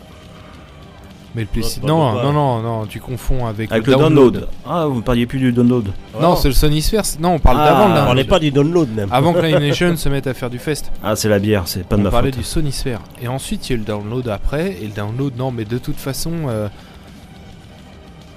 pour moi, c'est ma sensation. hein, J'ai euh, aucun argument solide pour étayer ce que je dis. C'est juste ma sensation pour avoir fait les deux. c'est s'appelle Coke. euh, le, le download, enfin, la référence, la pub des années 90, Pardon. euh, c'est que le, le download, c'est Live Nation qui est arrivé et qui s'est dit attends, un festival, ok, le Hellfest c'est gros, mais c'est un machin indépendant et tout, euh, géré par une assos, nous on va les défoncer, on va se faire 2, 3, 4 éditions jusqu'à ce qu'on les ait épuisées et puis comme ça il y aura plus que nous quoi. C'est ça hein, Mm. la stratégie. C'est pour ça qu'ils l'ont fait avec- pour le rock avec le Lollapalooza et compagnie. hein.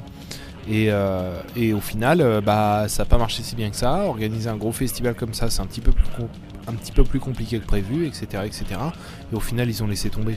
Parce que dans les dernières interviews du download, euh, t'avais le staff qui disait, voilà, on va prendre un an pour réfléchir et puis on va repartir et tout, mais on y croit et tout. Et déjà, ils annonçaient une orientation un peu plus rock, c'est-à-dire qu'ils commençaient à lâcher un peu le métal. Et puis il y avait pratiquement aucun métalleux euh, dans l'organisation du download en France. Bah, en ça c'est Angleterre, je ne sais pas. Et ça, c'est bien sûr très important. Et la un- preuve, puisque ça n'a pas fonctionné et continué. Ouais, bah, ça a profité du, ça a profité du Covid pour disparaître gentiment. Mais, Hmm. mais le fait est qu'à mon avis, il n'y avait jamais eu d'autres éditions de programmées. Je pense. À nouveau, je suppose, j'ai aucun élément pour étayer ce que je dis, c'est juste ma sensation. Donc ça, c'est un événement important. Le développement du podcast a aussi été un événement important euh, parce que euh, parce que ça a bien marché. ça a déployé vraiment notre notre audience à des niveaux euh, insoupçonnés. Et puis en 2017, nous sommes passés à deux heures. Et en d'émission par 2017, semaine. voilà, on en a parlé tout à l'heure, on a réduit le format euh, à une émission de deux heures. Enfin, je sais pas, on n'en a jamais reparlé d'ailleurs. On a décidé de passer à deux heures, mais on n'en a jamais reparlé entre nous. Je sais pas ce que vous en pensez. Moi, je trouve que deux heures, ça marche bien. C'est un bon format. ouais, non, quoi. mais deux heures, c'est très bien. Oui, c'est deux très heures, bien. t'en as sous le pied. euh, Ça plaît à tout le monde. Ouais, bah pour la fatigue, pour la durée de l'animation, parce que deux heures en hebdo, c'est beaucoup. Euh, en termes d'audience aussi, parce que 3 heures d'émission chaque semaine, euh, t'as intérêt à faire de la bagnole ou du train euh, si tu veux suivre un peu le truc. Et puis aussi, euh, je trouve en termes de, de qualité de contenu. C'est-à-dire que maintenant, t'as 2 heures d'émission dans ta musique, tu sais pas quoi choisir en fait. Faut que tu prennes le meilleur dans ton truc quoi. Alors que 3 heures, de temps en temps, tu rajoutais deux, deux artistes qui te plaisaient pas plus que ça, mais t'en avais besoin pour meubler quoi. Eh oui. C'était un peu ça aussi. hein. Ah on peut l'avouer maintenant, on peut l'avouer. Faut quand même rapp- rappeler qu'on est bénévole. Ah, t'es pas payé, évidemment toi qu'on est bénévole. Enfin, bénévoles. Certains d'entre nous sont bénévoles. Évidemment qu'on est bénévole, mais ça, je pense que c'est plus personne n'est dupe maintenant. Avant, euh, quand on, il y a des gens qui nous contactaient pour euh, pour intégrer l'équipe et qui nous demandaient combien c'était payé. Eh oui. On leur dit mais bon gars, non seulement c'est pas payé, mais en plus tu as payé une cotisation pour intégrer l'émission. Eh oui, et puisque c'est une frais ils sont à association. ta charge tout le temps, mon gars. Et ça, généralement, il y avait moins de volontaires. Ouais, bah oui, c'est clair. Hmm. Hmm. Ouais, mais bon, là, à nouveau, avec le développement du podcast et tout, les gens, ils ont compris que ceux qui offraient ce genre de contenu, euh, ils le faisaient euh, pour la gloire, quoi. Parce que euh, ça, ça te- ça t'apporte plus grand-chose. Et ça t'apporte encore moins de choses maintenant que, que les labels t'envoient des liens de téléchargement. Oui. Parce que fut un temps où quand un groupe sortait un, un album, euh, les labels, pour être sûr que tu le diffuses, ils t'envoyaient un beau digipack. Voilà. Maintenant, tu reçois un WeTransfer qui expire au bout de 3 jours. qui est watermarké, Ouais, c'est-à-dire que si tu le copies sur une clé pour le foutre dans ton téléphone ou pour brancher ta clé sur ta bagnole, t'es retracé. Et euh, ouais, Ouais. Bon, ça, prend quand même euh, moins de place. Parce que pendant plus de 15 ans, j'ai reçu des CD promotionnels à la radio. Plus de 15 ans, environ euh, parfois entre 5 et 10 par semaine. Faites le calcul. Euh, j'ai compté, j'en ai euh, 3500 CD. Bah après, si tu veux, t'as le CD Plus les miens. t'as, euh, t'as l'album euh, tel qu'il est vendu à la Fnac, tel qu'il était vendu à la Fnac. Où là, euh, bon bah c'est, enfin tu vois, c'est cool quoi. C'est, c'est un truc que tu peux conserver, que tu peux ranger dans ta disco, etc.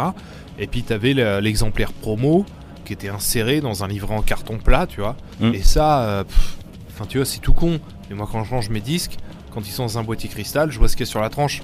Toute Ouais, la ouais, partie ouais, bah album oui. promo, j'ai des albums de folie et c'est des albums complets. C'est le même disque, hein, sauf qu'il est dans un boîtier à la con, dans, dans une pochette à la con, une vraie pochette pour le coup, Yann. Et du coup, bah, quand ils sont tous rangés sur les tranches, je vois rien, je suis obligé de tous les sortir pour regarder ce que c'est.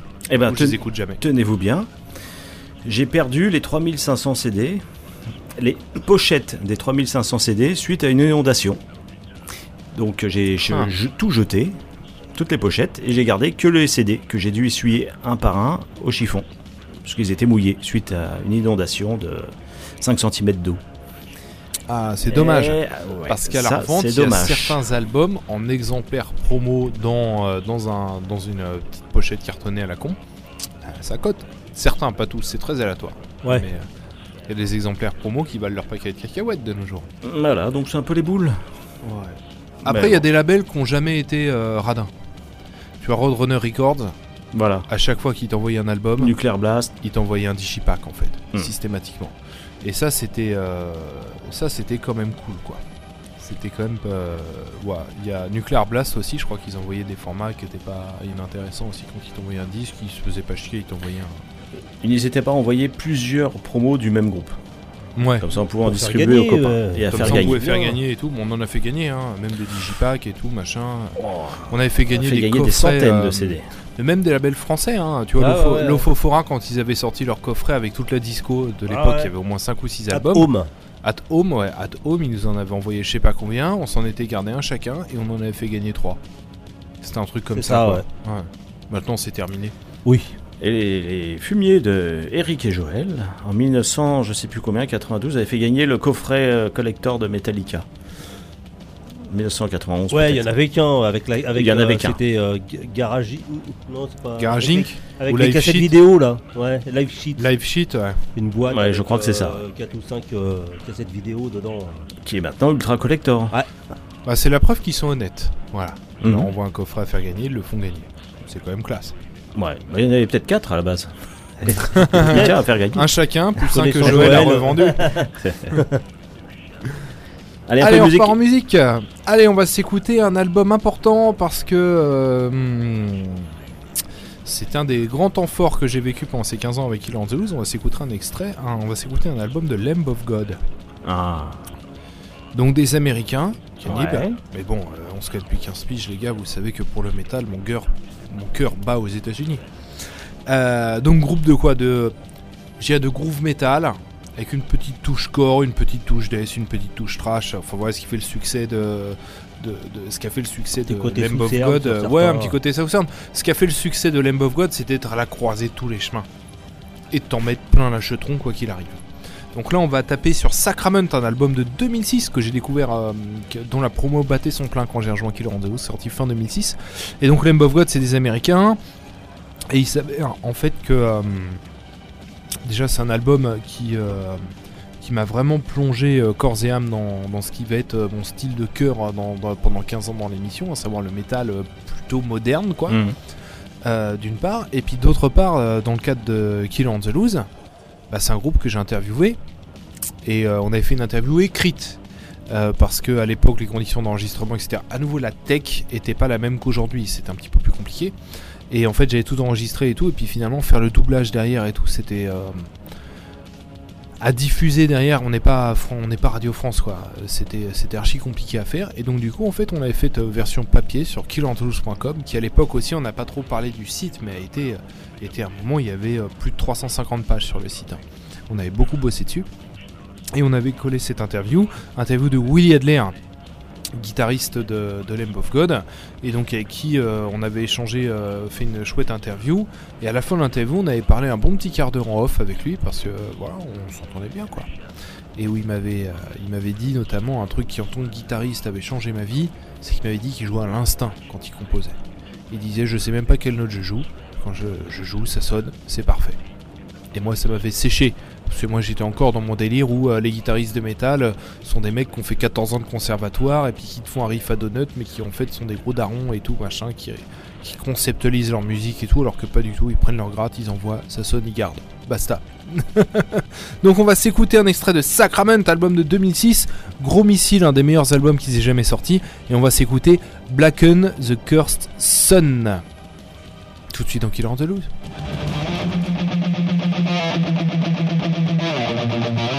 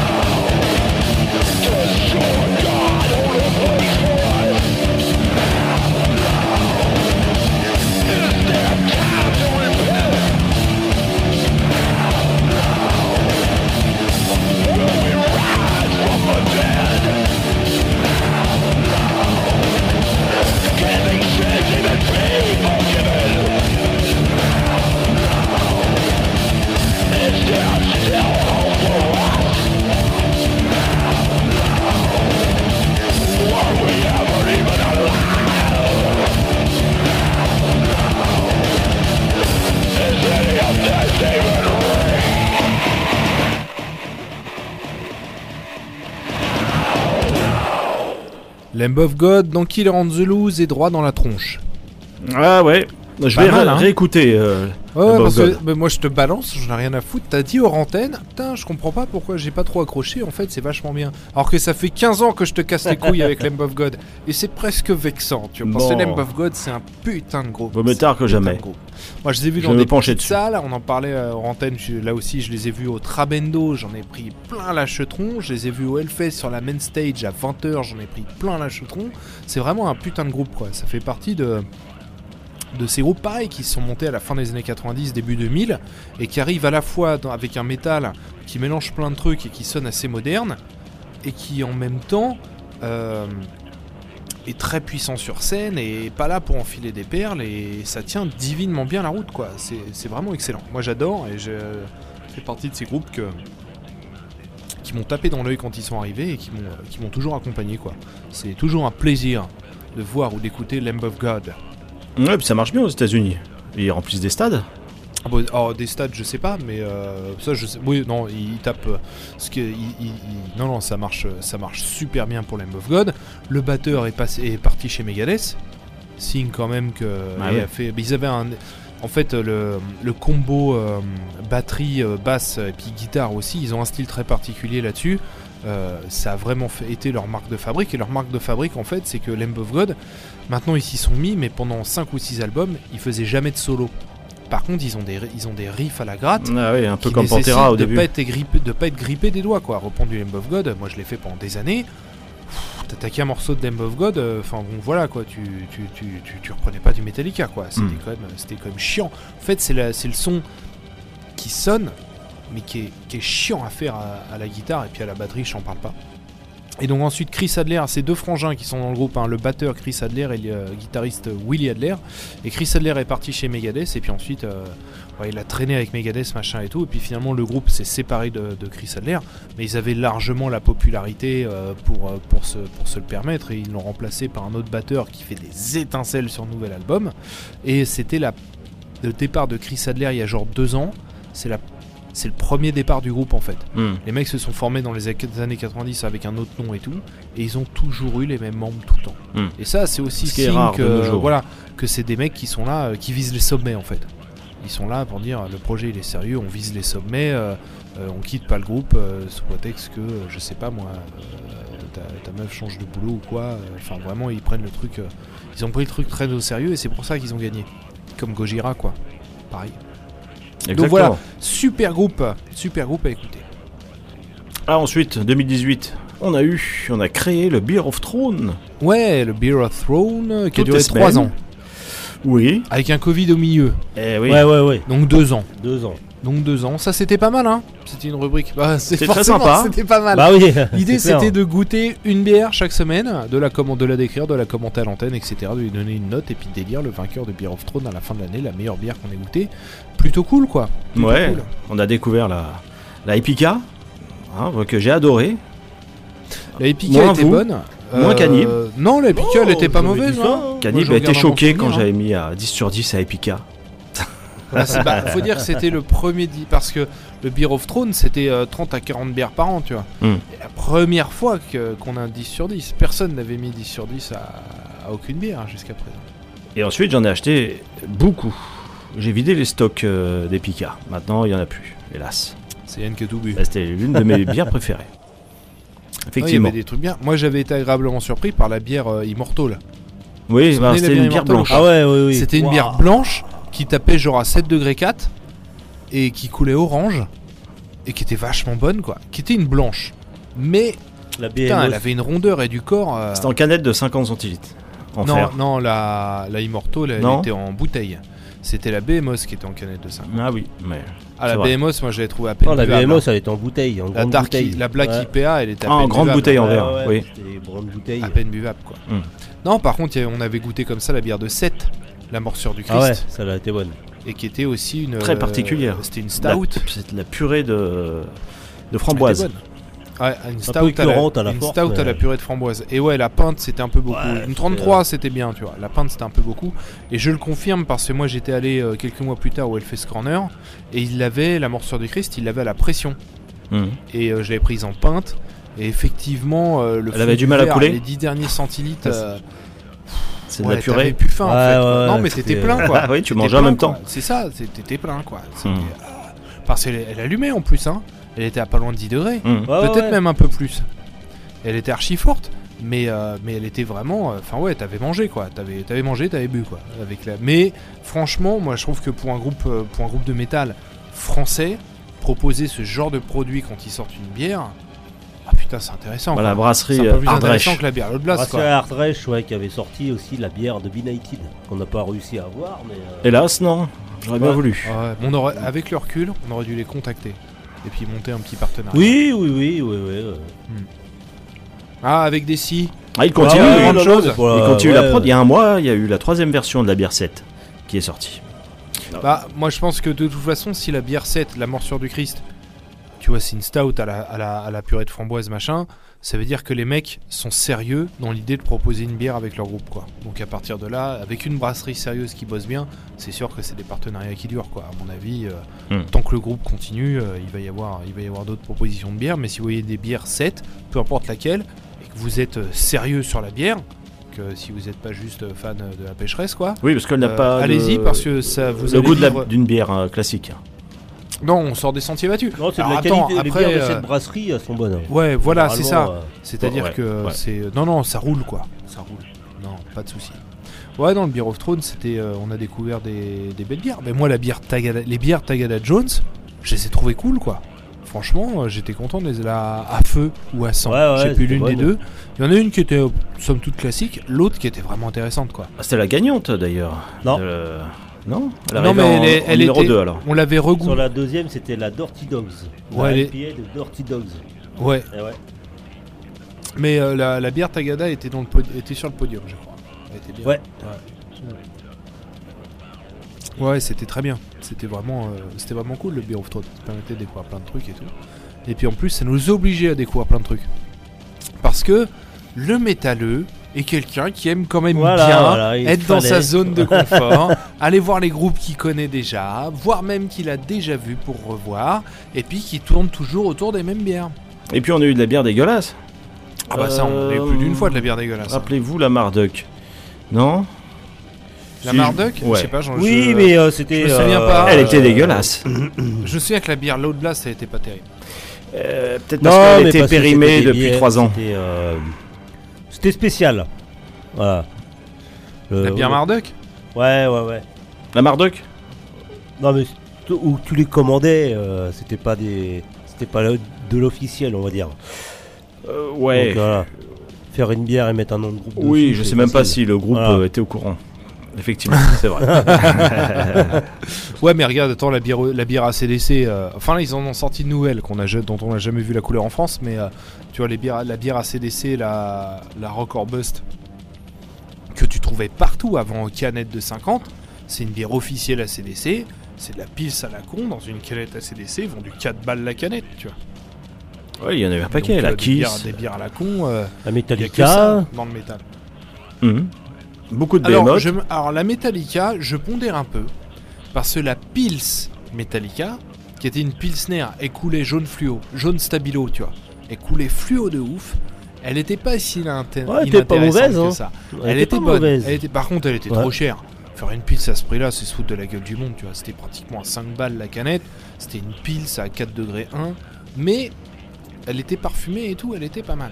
Elle était pas mal. Par contre, ils en avaient fait une deuxième Ah, qui tu était payes, euh, complètement tu nulle. payes, euh, tu payes, euh, tu payes la marque, quoi. Tu payes le Bah oui, groupe, évidemment tu payes la marque, mais C'est enfin comme le desktop, euh, toi. Tu payes le- la marque desktop. ouais, enfin je sais pas, si, je, sais à voir, pas, mais- je sais pas combien tu payes la marque desktop, tu vois. Mais, euh, mais, 2,80. euh, mais après tu pouvais faire payer la marque sans rajouter 3 balles à la bière pour faire payer la marque, tu vois. Il y a un moment aussi tu peux te dire, euh, voilà, je la vends moins cher, j'en vends plus. C'est peut-être pas inintéressant ouais. comme deal, quoi. Et euh, tu vois, la bière Metallica, ils pourraient la vendre un euro de moins. Ils gagneraient quand même leur vie dessus parce qu'ils en vendraient plus et les gens ils se laisseraient plus aller. Ouais. Et, euh, et, et tu vois, avec le recul, la bière Motorhead, quand elle est sortie, vous vous souvenez des bières Motorhead Ah Ouais, oui. C'était pas terrible. Bah, Non. Au début, euh, au début, parce que ça fait partie. La ACDC et la Motorhead, c'est les deux premières bières de groupe qu'on a pu trouver en France. hmm. Non, la Maiden. La Trooper. Alors la Maiden, elle arrivait un petit peu après. Non, pas, Si. pas sûr. Non, Ah, elle, je crois elle- que les- elle les- existait, mais c'était une galère à trouver et tu l'as trouvée Les pour cher. Troopers, après, Si tu l'as trouvais. trouvé euh, qu'en import. Après, une fois que la mode s'est lancée, tu la trouvais plus facilement. Mais au début, celle que tu trouves au supermarché sans faire exprès, c'était la CDC et la Motorhead. Et la Motorhead, à l'époque, on la trouvait pas mal. Sauf que après, la Maiden s'est- mise à distribuée un peu plus. Et puis ensuite, ça a été la grande mode de, de la bière et des brasseries craft et tout. Et à ce moment-là, tu t'es rendu compte que la Motorhead, c'était un peu une arnaque. bah, Moins que la c'est- CDC, mais ouais. un peu quand même. Une bière de base. Voilà, c'est une Ouais, bière à, à soif. boire euh, Une bière à soif. en concert. Mhm. La bière du goûter. C'est- Tu bois à 16 heures. Avant de prendre l'apéro.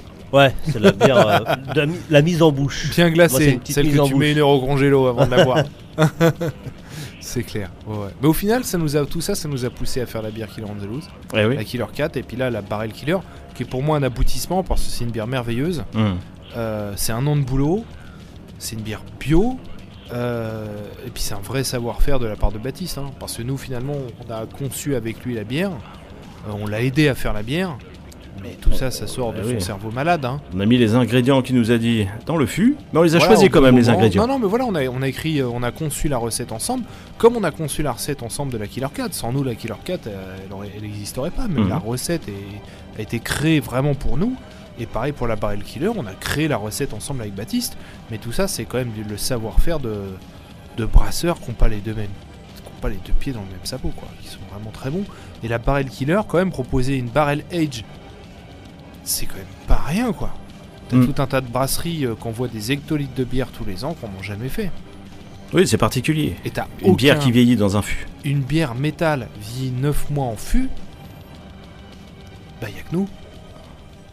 Bah si on cherche bien, euh, je crois Non, mais bien. on J'ai cherche j'ai bien, cherché On a tous et cherché. je n'ai pas euh, trouvé On effectivement. a goûté toutes les bières métal qui existent quasiment. Il y en a deux autres qui sont sorties depuis, euh, depuis qu'on fait plus de Beer of Throne, mais jamais personne n'a fait ça. Faut Ouais, quand même ouais. avouer que nos préférences allaient plus sur un fût de rhum.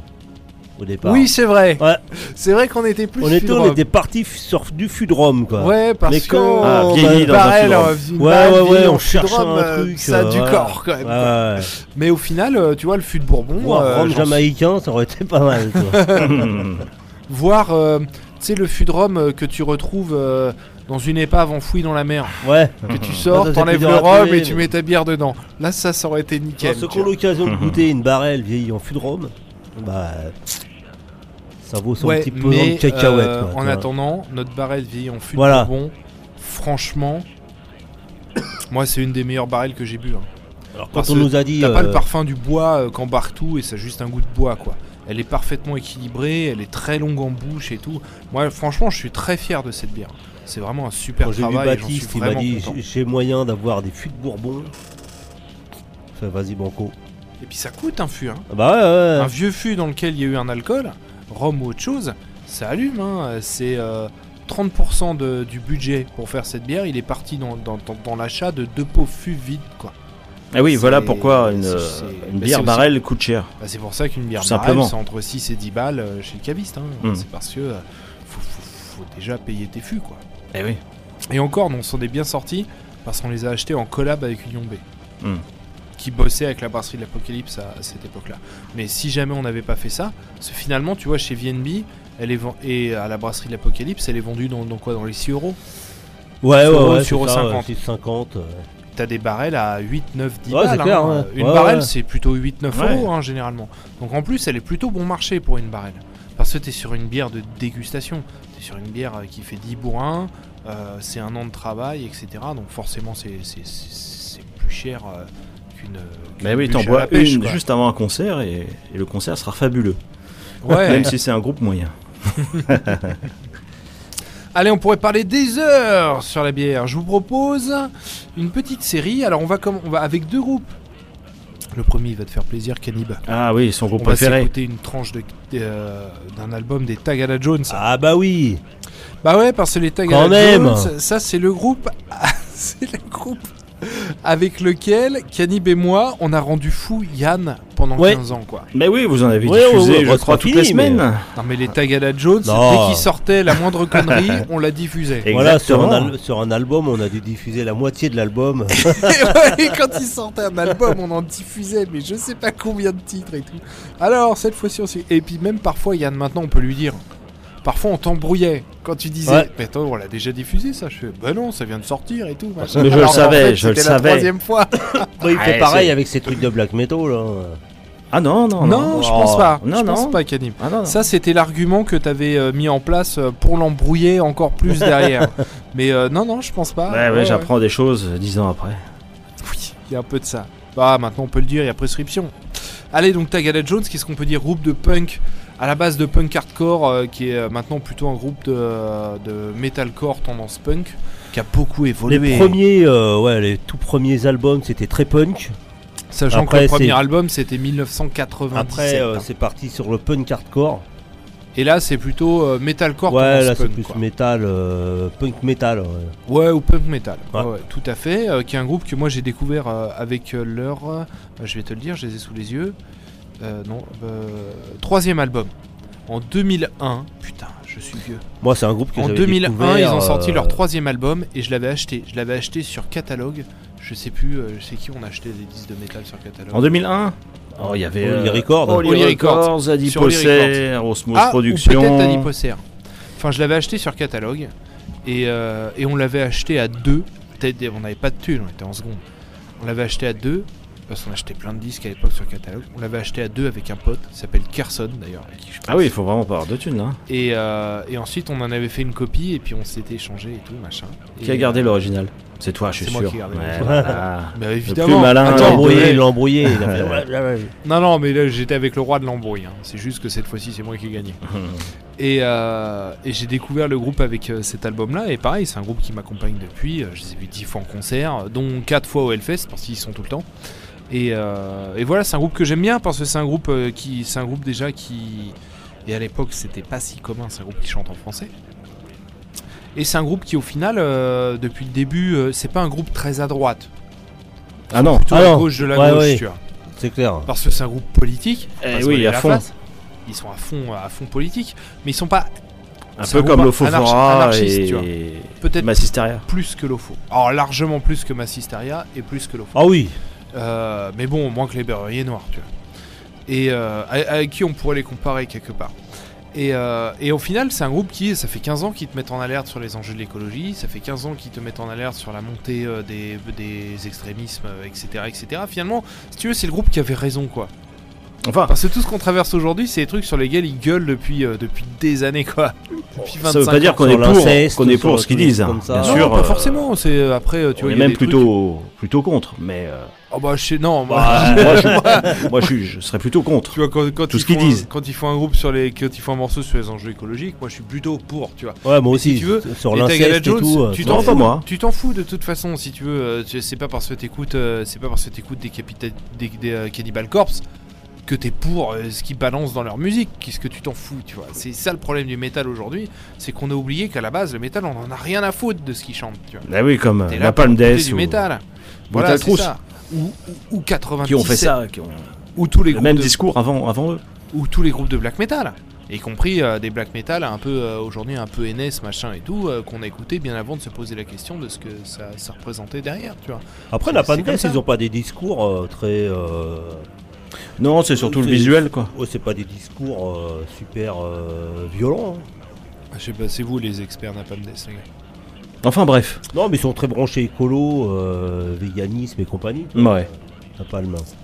Allez, on va s'écouter un morceau des Tagada Jones. euh, on va s'écouter un extrait de Descente aux Enfers, par parti, euh, sorti, paru en 2011. Et on va s'écouter le titre qui ouvre cet album et qui s'appelle Yermat. Euh, Yamat Ça veut dire à la tienne. Santé, la tienne, ouais, en santé, en breton. breton. Et euh, faut quand même préciser qu'il y a le, le concert du Gros 4 qui est sorti en DVD, et en Blu-ray et en CD. euh, avec euh, No One is Innocent, Ultra Vomit, euh, bah, Tagada Jones et Massisteria. Voilà. Ok. Enregistré à Strasbourg. D'accord. C'est à sorti là, là, c'est sorti là.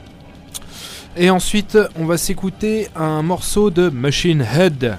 Machine Head, bah voilà, les Américains euh, qui ont débarqué, euh, qui ont débarqué quand Euh, Dans les années 90, quoi, avec Burn My Eyes. Et on va s'écouter un morceau de, que je ne vous dise pas de bêtises, c'est The Blackening, un des deux albums qui ont assuré le grand retour du groupe, qui après s'être perdu un petit peu dans la vague néo-metal, en ayant Oui, sorti deux albums de pur néo-metal Hmm. qui résume assez Ça, bien Machine Head. Machine Head, ils surfent euh, de toute façon sur les tendances. Les Mm. tendances étaient au néo, ils ont pris un virage néo. Et après, dans les années euh, euh, entre 2004-2005, euh, la tendance était plutôt à revenir à du gros métal qui tâche. Et ils sont revenus avec du gros métal qui tâche, mais ils n'ont pas fait semblant quoi. Ce Blackening et Through the Ashes of Empire, c'est quand même deux albums super intéressants de Machine Head euh, qui, qui roulent bien. Et on va s'écouter le titre Slenderous. Taga Jones et Machine Head, tout de suite dans Killer on the Loose!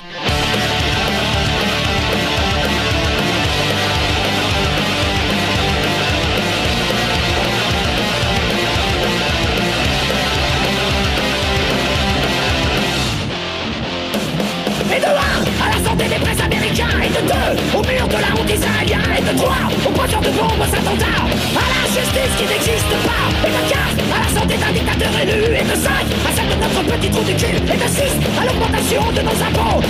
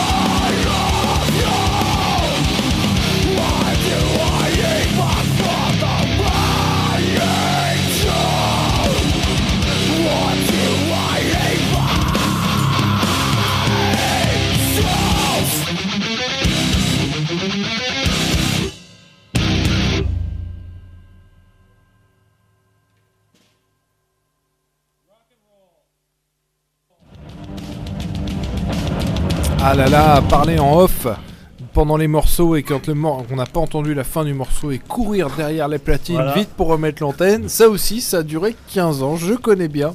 C'est pas de ma faute, c'est à cause de la bière. Absolument. Allez, Machine Head à l'instant avec euh, Slenderous. Excellent extrait euh, de cet album The Blackening de Machine Head. Et euh, moi, je me souviens bien, quand cet album il est sorti, ça c'était le titre. euh, J'étais depuis peu de temps dans Killer on the Loose et c'est le titre euh, single Mhm. promo qui avait été envoyé pour cet album. Et là, t'es là, Ah, mon dieu, Machine Head est de retour, ça y est, c'est bon quoi. Excellent. Et juste avant les Tagada Jones avec Yermat. Voilà, Tagada Jones excellent. Bah oui. Et, euh, ouais, enfin, on aime ou on déteste. De toute façon, il n'y a pas d'entre-deux. Il n'y a pas d'entre-deux. Et euh, j'ai une petite anecdote, puisqu'on a le temps. hein. Après tout, il n'est que 21h56. Il reste juste 3 minutes. Euh, les Tagada Jones, c'est, c'est- ils ont sorti un live au Hellfest. Et Oui. qui, qui était enregistré à la Warzone quand ils avaient joué il y a deux ou trois ans de ça. Et bah moi j'y étais. Et après je suis allé, euh, une fois que leur concert était fini, allé au carré VIP. Et la claque devant moi tombe le guitariste des Tagada Jones. Steph. Steph. Stéphane. Et du coup, je l'attrape, je fais putain, Stéphane, c'était trop bien, machin et tout. Et lui, il était rouge, mais rouge de ouf, parce qu'en fait, ils avaient joué avec le soleil dans la gueule pendant tout le concert. Du coup, ils étaient complètement cramés par le soleil et machin. Et puis, je soupçonne d'être un petit peu bourré, tu vois. Et euh, du genre, complètement HS. Et moi, euh, on se met à parler, et puis on parle genre un bon quart d'heure et tout. Il y a sa copine qui arrive, il la présente, machin et tout. On parle et tout. Je lui fais putain, mais, euh, mais je parle pas en mode. euh, euh, média, euh, machin et tout, je parle comme un gros fanboy, tu vois, qui est, là en train de dire je vous suis depuis tant, machin et tout, trop bien votre dernier album. Et puis cet album, c'était la tournée Dissident, un des meilleurs albums qui s'est jamais sorti et tout. Et au bout d'un quart d'heure ou 20 minutes, tac, ensuite ils doivent y aller et tout, machin, on salue et tout, mais il était con... je l'ai pas saoulé, tu vois, il était content. Et à cas qui part, et je me rends compte que j'ai même pas dit qui j'étais, tu vois. t'avait échoué ton J'ai même pas dit mon prénom ni rien. Genre, je suis juste arrivé, un mec sorti de nulle part, qui est venu le tchatcher et tout. J'ai même pas dit comment je m'appelais ni quoi que ce soit, tu vois. Mais euh, ouais, échange intéressant. Échange Non, c'est des mecs qui sont très, euh, très ouverts. et tout. Mais il t'a reconnu, bien sûr. Tu peux aller discuter Ouais, avec eux, il certainement. a pas de problème. Ah ouais, ouais, ouais. Bah après, attends, eux, ça fait euh, bientôt 30 ans hein, qu'ils Bah battent ouais, le pavé. Et 30 puis, euh, et puis au final, leur carrière a fini par décoller. Que les Tagada Jones, pendant bien 15 ans, euh, c'était un groupe quand même assez confidentiel, euh, 100% indépendant. Ils ont monté leur propre label, machin et tout. Maintenant, ils s'occupent de Rage Tour. Et maintenant, bah, ils ont, ils ont créé, ils ont, ils ont créé leur label avec Enragé Productions, ils ont créé le Rage Tour. C'est eux qui ont signé Ultra Vomit, hein. Ils ont signé Ultra Vomit, ils ont signé Black Bomb, ils ont signé euh, le groupe que Bah, il y a. Chiavel maintenant, il y a Loot Blast qui se Rage Ouais, il y a Tour. l'autre Blast aussi, Bah, tout etc. ça, hein, Tout ça, c'est Nico, c'est le chanteur des Tagada Ah Jones ouais. qui, a, qui a- qui a signé tous ces groupes-là, quoi. Donc ça fait aussi plaisir de voir des groupes auxquels tu crois depuis que t'es gamin, que tu soutiens depuis que t'es gamin, que personne connaissait et toi t'étais à fond, que moi je suis allé voir dans des toutes petites salles parisiennes, quoi. Et, et qui finit par exploser. Et puis la Warzone, elle est, quand ils jouent, mais elle est pleine à craquer, quoi. Et euh, du coup, ça fait plaisir. de- Moi, Je les ai vus de dans des ça. bars à Lille, tu vois, dans des bars. Ouais, non mais c'est ça, euh, c'est ça. La taverne de Poissy, le, le sous-sol, toi. Ouais, ouais, donc, 50 de plafond. euh. C'est un groupe qui a jamais été aussi populaire qu'aujourd'hui. Ah oui. Pour un groupe qui tourne depuis vrai. près de 30 piges, français, c'est cool quoi. Vraiment, ça fait plaisir. Ouais. Et je Yann. qu'on y est un peu pour quelque chose. Non, mais je pense que Yann, Oh. euh, c'est mort. C'est breton. Oui, c'est des Bretons. Ah, peut-être que le côté Comme moi. mafia bretonne pourrait opérer. Tu vois, comme Yann il est breton. ouais, ouais, ouais. Entre Bretons, peut-être. J'ai le droit de les critiquer parce que je suis breton. Ah merde. Ah non, je le voyais pas comme ça. Mais ok. euh... Et voilà, Machine Head. Bah voilà, ouais, ouais, donc Machinette, Tagada Jones, deux, euh, deux super groupes euh, qui, euh, qui m'ont pas mal accompagné, donc on the loose. Voilà. Eh ouais. Et il y a deux autres choses importantes qui m'ont accompagné pendant 15 ans dans Killer on the Loose. C'est Dis-nous. vous, messieurs. Bah ouais. On a quand même vécu des trucs de ouf ensemble. Eh oui, beaucoup de. Des exemples, des exemples. Des exemples. Bah, on On a fait, beaucoup de euh, sorties, euh, beaucoup de concerts, festivals. Bah des ouais, des concerts, des festivals, euh, des plans de crevards aussi parfois euh, où t'es accrédité, mais en fait Pas non, trop, mais quand en même. fait oui, mais euh, machin, euh, des afters chelous. Euh, moi je me souviens d'un concert de Brutal Trousse. Je sais pas si t'étais là, Cannib. Yann, toi t'étais là, c'est sûr. Oui, je m'en souviens. Euh, chanteur pieds nus, bien sûr. Hmm. Et où euh, on arrive Non, Brutal Crew, c'est à plaisir. à Et plaisir. C'était moi qui avais eu les places, tout ça. Oui, c'est ça. Eh oui. Et donc on arrive euh, pour Brutal Truth et tout, et puis euh, avant euh, de rentrer dans la salle, on croise Ben Brut, machin, et puis un peu toute la mafia qui leur rend the loose et tout. On y va, on discute et tout, et puis là on discute avec, avec des mecs, des Angl- un, grand français de 2m5, avec une grosse touffe de cheveux, et puis deux mecs qui parlaient pas français et tout, qui étaient en train de fumer un gros bob et tout, machin. Et puis on discute et tout, tatati tatata, et puis après il faut moi aller, on va y aller et tout, et puis ça parle, ça parle anthrax et tout, ça parle gros groupe quoi, du genre musicien, tu vois. Mhm. Je fais ok, d'accord, bah, euh, très bien. Et puis hop, salut. Et puis après, moi, j'avais jamais vu Brutal Truth de ma vie, tu vois. Et après, clac, on rentre dans la salle et tout, accréditation, nana. Et là, bim, le groupe il démarre sur scène. Et en fait, c'était Brutal Truth. avec qui on a parlé pendant genre, mais presque une demi-heure, tu vois. Mhm. Sans, moi, je savais même pas que c'était eux, quoi. Et ça, c'était sympa. C'était l'époque de Johan. Voilà, oui, Johan. euh, Ouais, bah, c'était la fin, quoi. Ah ouais. C'était euh, la, la fin de, euh, de l'époque de Johan, ouais. Et Ouais, oui, Brutal. Truth qu'on a découvert euh, sur la célèbre compilation Master Brutality en 1991. Un cannibale. Bah oui. Avec la fameuse blague, qu'est-ce qu'on trouve dans une brutale trousse? Ah, Des brutales crayons. brutales crayons Donc voilà, ça c'était cool. Euh, Il y a eu. euh, voilà, on a fait aussi 2-3 Ah, les Shawns.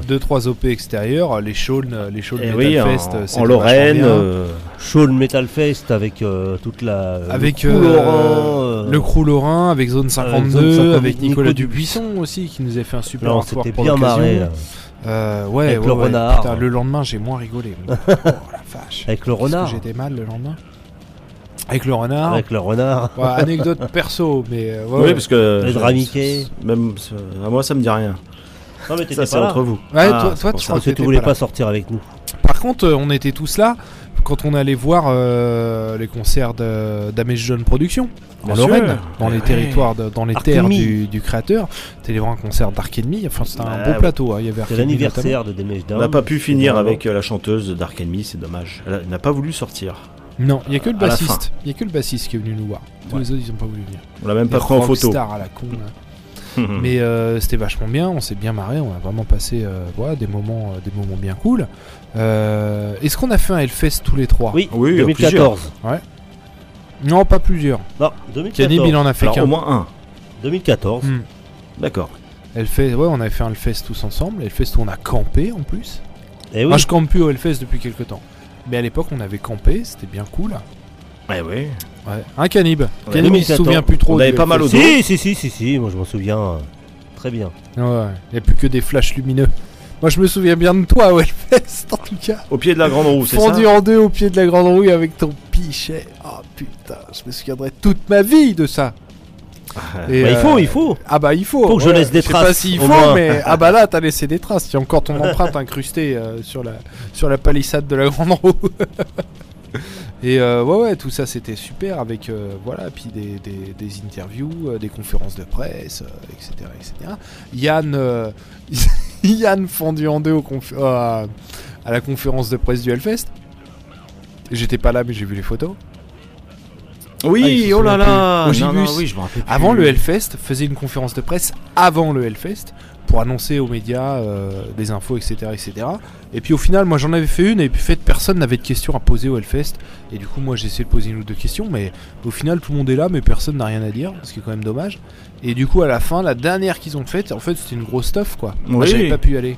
Oui, c'est ça, aller. oui, avec des, des danseuses, enfin euh, un concert, je crois. Enfin, il y avait distribué des cadeaux. Je me souviens plus trop. Ça rinçait les je me médias. souviens quoi. plus trop. Effectivement, j'ai par hasard vu une vidéo de moi sur YouTube.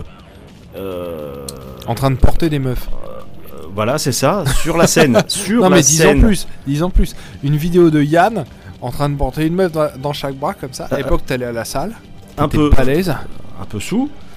Euh, voilà. euh, euh, trouver ça sur YouTube euh, par hasard, c'est un peu Putain, bizarre. tu racontes très mal. Ah ouais.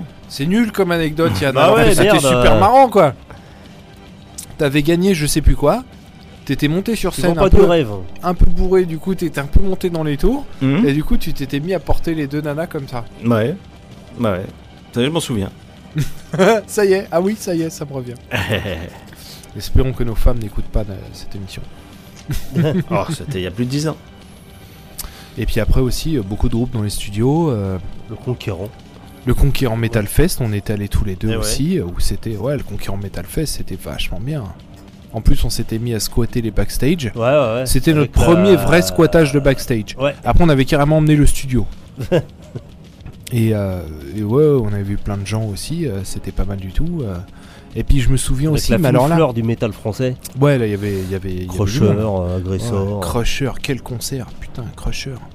Crusher, ils étaient arrivés sur Ouais. scène. Moi, je, je connaissais même pas le nom, tu vois. Bon, Crusher, je fais, ouais, c'est des mecs à l'ancienne et tout, machin. Les mecs, ils arrivent, on est Crusher, on n'est pas là pour enfiler des perles. Et les mecs, ils démarrent, mais putain, une claque. T'en ont mis plein la gueule pendant une heure, quoi. C'était vachement bien. Non, non, mais c'est ça aussi. Après, c'est beaucoup de bons souvenirs, quoi. C'est-à-dire que, après, si tu veux, euh, à nouveau, euh, Killer on the Loose, c'est un engagement. Tous les engagements ont une part de contrainte. C'est la définition même de l'engagement. C'est que t'es engagé, quoi. Et euh, mais au final, euh, c'est aussi beaucoup plus de beaucoup plus de, de kiff et de plaisir que, que de contraintes, quoi. Parce que finalement, euh, quand euh, tu vas, j'ai pissé à côté de Zegut au Hellfest. Tu vois, Ah. un urinoir l'un à côté de l'autre. Et je me suis mis à lui faire la lui. conversation pour qu'on était en train de pisser. Il était pas très à l'aise sur le moment. Au final, après, on a pas, on a, on a pas mal échangé et tout. C'était cool, quoi. Et euh, bon, ça paraît con aujourd'hui, mais il y a 10 ans, euh, c'était pas rien, quoi. Parce que Zegut, il était pas euh, dans l'air du temps comme maintenant. C'était un, un peu un truc d'ancien. Voilà, il Le- annonçait certaines choses avant tout, tout- tout le monde. Bah ouais, ouais, ouais, c'est quelqu'un qui a toujours un coup d'avance sur tout le monde et tout. euh, c'est aujourd'hui encore quelqu'un de d'important parce qu'au final, dans chacun de nous, sommeille toujours aujourd'hui un fan, quoi. Même si euh, t'es souvent derrière le rideau de plein de trucs, euh, parce que il y a plein de trucs dont on parle pas à l'antenne. Mais euh, quand tu discutes euh, au Hellfest, euh, moi j'ai discuté avec pas mal de mecs euh, qui bossaient sur les main stage, machin et tout. Quand tu fais ton live report après avec ton enregistreur que t'interviews le gars et tout, t'as pas 20% de ce dont t'as parlé en off. Mais c'est ce qui crée la relation de confiance aussi. C'est le fait que quand le mec il te parle en off, ça reste du off. Hmm. Du coup, la fois d'après, bah, il continue à te parler et puis ça te crée une réputation de quelqu'un de fiable. Mm. Parce que le métal, c'est un tout petit milieu encore aujourd'hui, quoi. C'est tout petit, quoi. Si t'es un connard auprès de quelqu'un, t'es un connard auprès de tout le monde en une semaine, quoi. Ça va très vite. Et, euh, et au final, en off, t'apprends plein de trucs dont, dont- dont tu peux pas parler là, mais, euh, mais qui sont incroyables. Et, euh, et ça aussi, c'est euh, c'est chouette, quoi. Ça fait partie aussi de, de- de tous les souvenirs que- qu'on va conserver. Alors, est-ce que tu vas Et dernièrement, continuer et dernièrement, il y a quand même eu le Normandie Metal Fest. Ouais, le Normandie le- Metal Fest, c'était vachement aussi, bien. Le Food Rock aussi, c'était Voilà. vachement bien. Mais le Normandie Metal Fest et le Food Rock, et moi, si je dois tirer, euh, je tire deux le. Si je dois euh, finir avec le, pr- avec le présent, avec maintenant ou avec le temps qui, qui- qui s'est passé là, c'est que le métal est en train de vivre. euh, parce que moi, grâce à the Loose, j'ai écrit, euh, j'ai, je pense, co-conçu avec le rédacteur en chef de Geek Magazine un hors-série spécial métal et pop culture qui fait les passerelles entre le métal et la Mhm. culture populaire, comment euh, la, culture, la culture populaire a inspiré le métal au début dans les années 70 pour créer son mes cadeaux imaginaire. Hein? J'attends mes cadeaux d'ailleurs. Ouais, bah oui, bah, bah, absolument. Et comment euh, ensuite le métal, dans les années 80, 90, 2000, s'est mis à inspirer la pop culture? Et c'est 110 pages de mag où on traite le truc en profondeur. Et dedans, je résume en 4 pages l'intégralité de l'histoire du métal. Ce qui est pas un. enfin, tout le monde, toutes celles et ceux qui nous écoutent savent que c'est pas un exercice facile. Et au final, euh, le métal aujourd'hui, moi. Et, pour la décennie qui vient, j'en fais deux constats. Le premier, c'est que nos héros sont en train de vieillir et qu'ils vont disparaître. Et qu'aujourd'hui, bah, ils ont du mal à lâcher prise et à laisser la place à une nouvelle génération. Et ça, c'est la première fois que ça arrive dans l'histoire du métal. Tu vois, tu prends euh, le jazz, tu prends le rock, tu prends euh, les, même l'électro, c'est déjà arrivé. Dans le métal, c'est pas encore arrivé. Et c'est un virage qui va être, euh, qui va falloir négocier. Et donc personne, tout du moins tout le monde n'a pas encore conscience. Et d'un autre côté, euh, le constat euh, positif que je vais faire, c'est que tu vois, à travers le Normandie Metal Fest, à travers le Food Rock, à travers le Drag Fest, à travers un peu tous ces événements que nous on suit, parce que nous on aime bien justement ce genre d'initiative. Là où il y a trois ans, je te dirais, la scène métal euh, associative est en train de crever. Aujourd'hui, elle est en train de, je trouve, de, renaître un peu de ses cendres, avec tout un tas d'acteurs qui soit démarrent, soit sont là depuis moins de 10 ans, comme le Food Rock, depuis assez récemment, et t'as à nouveau euh, des putains de plateaux de concerts euh, pour moins de 30 balles, t'as 5 groupes qui t'en mettent plein la gueule, t'as une bière à 5 balles la pinte, et puis, et puis t'es à nouveau, à nouveau tout ça, ça revient. Un peu comme une réponse au concert de Metallica à 120 balles au Stade de France, tu vois. Il y a à nouveau cette scène-là qui revient, qui a été pas mal bousculée par le Covid, mais qui, revient doucement. Et au final, ça veut dire que le métal en France, il a quand même de l'avenir, parce qu'il y a ces passionnés qui montent des trucs, ils sont toujours là. C'est plus forcément les mêmes. Les vieux de la vieille, euh, sont- pour certains, le Covid a eu, raison d'eux. Ils ont laissé tomber, vivent à nouveau leur vie, ils laissent tomber ça. Mais t'as toute une scène, qui re- tout, tout un milieu qui est en train de se remonter et tout. Et au final, le métal a de l'avenir, quoi.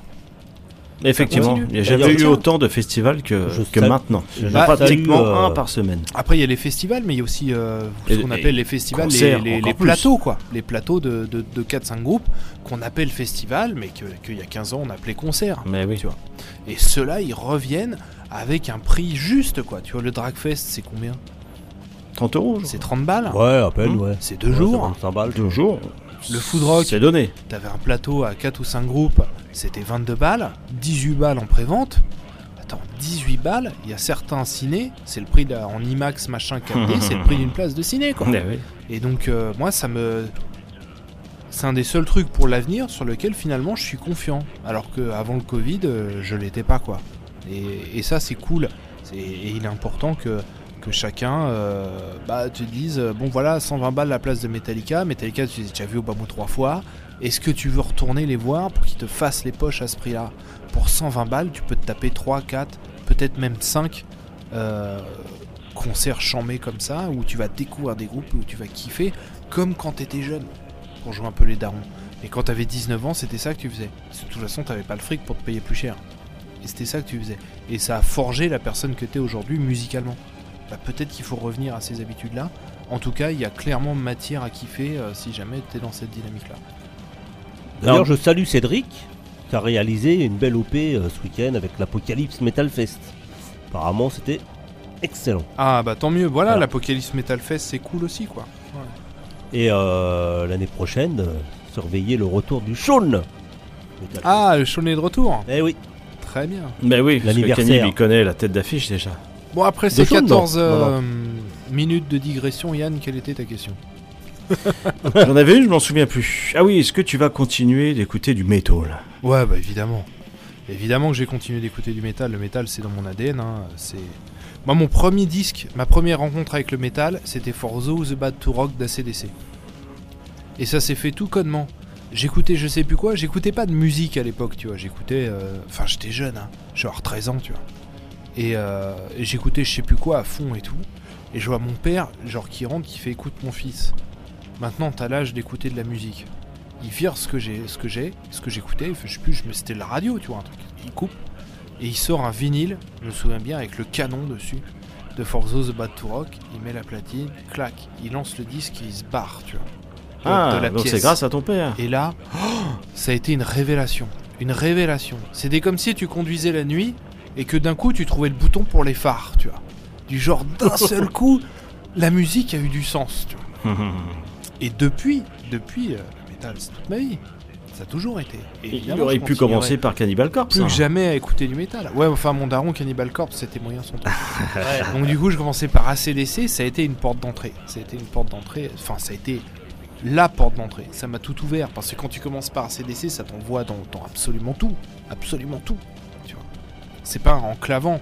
Cannibal Corpse, c'est en clavant, tu vois. Ça t'envoie vers death metal.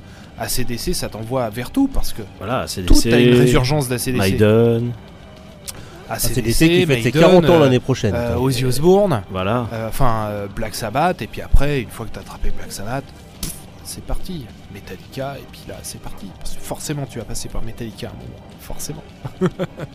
Donc, ouais, bien sûr, continuer d'écouter du métal, continuer de vivre le métal, et puis. euh, et puis. euh, et puis voilà, et puis peut-être revenir dans Killer House de temps en temps, Mais oui, en tant qu'invité, en tant qu'invité. bien sûr.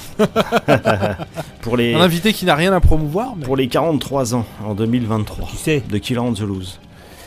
Ouais, bah ouais, qui sait, parce qu'en fait, euh, j'ai un projet très lié au métal, dont j'ai pas le droit de parler à l'antenne, parce que c'est encore en cours de négo.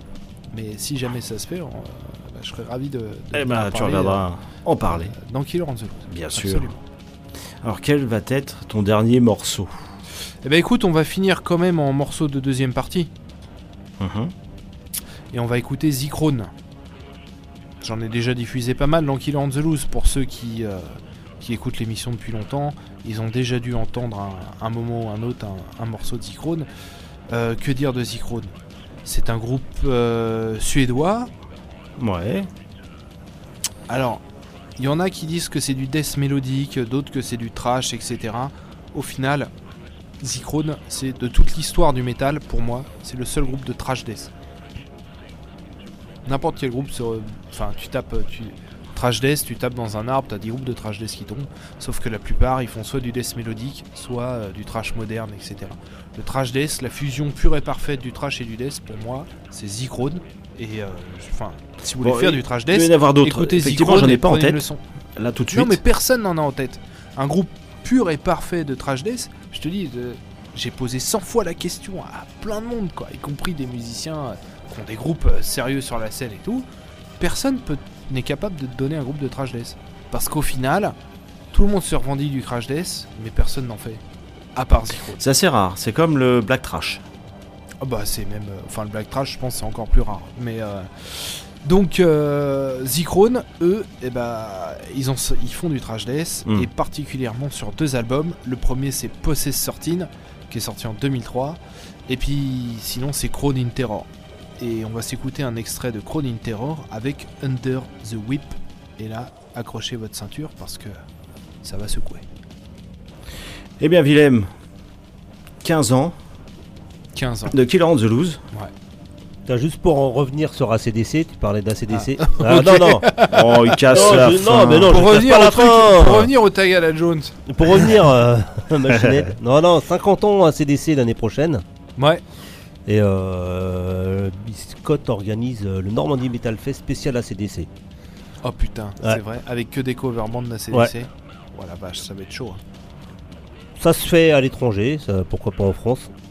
Ok. Cover band girl aussi. Je À crois. première vue, non. Mais Non? Ah, je croyais. Ah, que C'est- des bonhommes en plus. que des bonhommes, que de la. Putain. Non mais pourquoi des pas. Pourquoi pas Voilà. Que de la boule de à Noël. suivre, à suivre. Tant à qu'il n'y a suivre. pas que des titres de Bon Scott, pourquoi pas Ah bah après, il faut qu'ils s'accordent, les mecs. Ah bah voilà, c'est c'est le problème. Ouais. Mais c'est le problème de Biscotte, il a intérêt à assurer. Bah. Mais j'y crois. Eh bien, qu'est-ce qu'on te dit? Bonne continuation? Bah bonne continuation, euh... ouais merci, mais surtout bonne continuation à Killer on the Loose, longue vie à Killer on the Loose, 40 ans, euh, voilà c'est c'est pas rien hein, comme héritage à porter aussi. Killer Bah, on the Loose, 42 même. Non. 42 ans. Eh oui. c'est pas rien à porter comme héritage Killer on the Loose parce que euh, bah, partout où tu vas, euh, tu tombes toujours sur un daron qui dit Oh, Killer on the Loose Ah, j'ai écouté ça dans les années 90 Bah oui, Ou soit en les années 1985, 80 et tout. 90, Ouais, mais t'écoutes toujours. Ah, 95, bah non. 2000. Ouais, t'écoutes toujours Ah, bah non, non. Et pourtant, bah, c'est plus encore plus facile d'écouter maintenant. Et puis au final, on vient de parler, on me dit Ouais, moi j'ai goûté en telle année et tout, ça fait 20 ans qu'il écoute plus, et puis il te parle de trucs que toi t'as pas vécu, c'était voilà. et puis il va pas réécouter pour autant après, tu vois. Donc euh, c'est voilà, c'est un héritage qui est, qui est assez lourd à porter, et, euh, et voilà, je sais que toi Yann, tu le portes depuis combien? 24 ans? Alors, 1994. Donc, tu fais le Putain, calcul. attends, 1994. Et de tête comme ça, ça ah doit non, c'est faire. bientôt 30 ans Ça doit faire 28 ans. Ouais, c'est ça, ouais. Ouais, 28 ans, donc euh, voilà, c'est pas rien. euh, 28 ans, ouais, c'est pas rien. Donc euh, voilà, je sais que c'est pas. Ouais, ouais, je vais essayer de battre un, un record. Peut-être que j'ai déjà battu. C'est un héritage qui est lourd à porter. Moi, c'est quelque chose auquel je crois. Hein. Killer on the Loose, euh, j'y crois à mort. J'ai le logo de Killer on the Loose tatoué sur l'avant-bras quand même. Mais oui, c'est vrai. C'est dire si j'y crois. Hmm.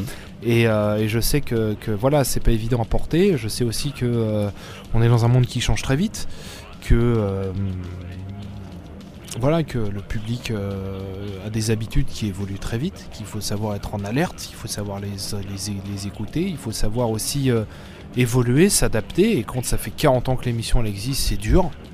C'est dur de, de- de tout péter dans la baraque. Euh, on l'a vu euh, quand on est passé à deux heures d'émission déjà. euh, c'était pas rien, y compris pour RVVS, hein, le studio euh, qui nous héberge depuis 42 ans, c'était pas rien. C'est-à-dire que les changements sont, sont plus durs à mettre en branle et tout, et, et en même temps. oui, il faut c'est- évoluer. Et en même temps, c'est et une ne belle aventure. Et en même temps, c'est une belle aventure parce que des, des émissions, bah, des podcasts qui ont 40 ans, évidemment, il n'y en a pas. Des émissions de radio métal qui ont euh, 42 ans, il n'y en a pas non plus.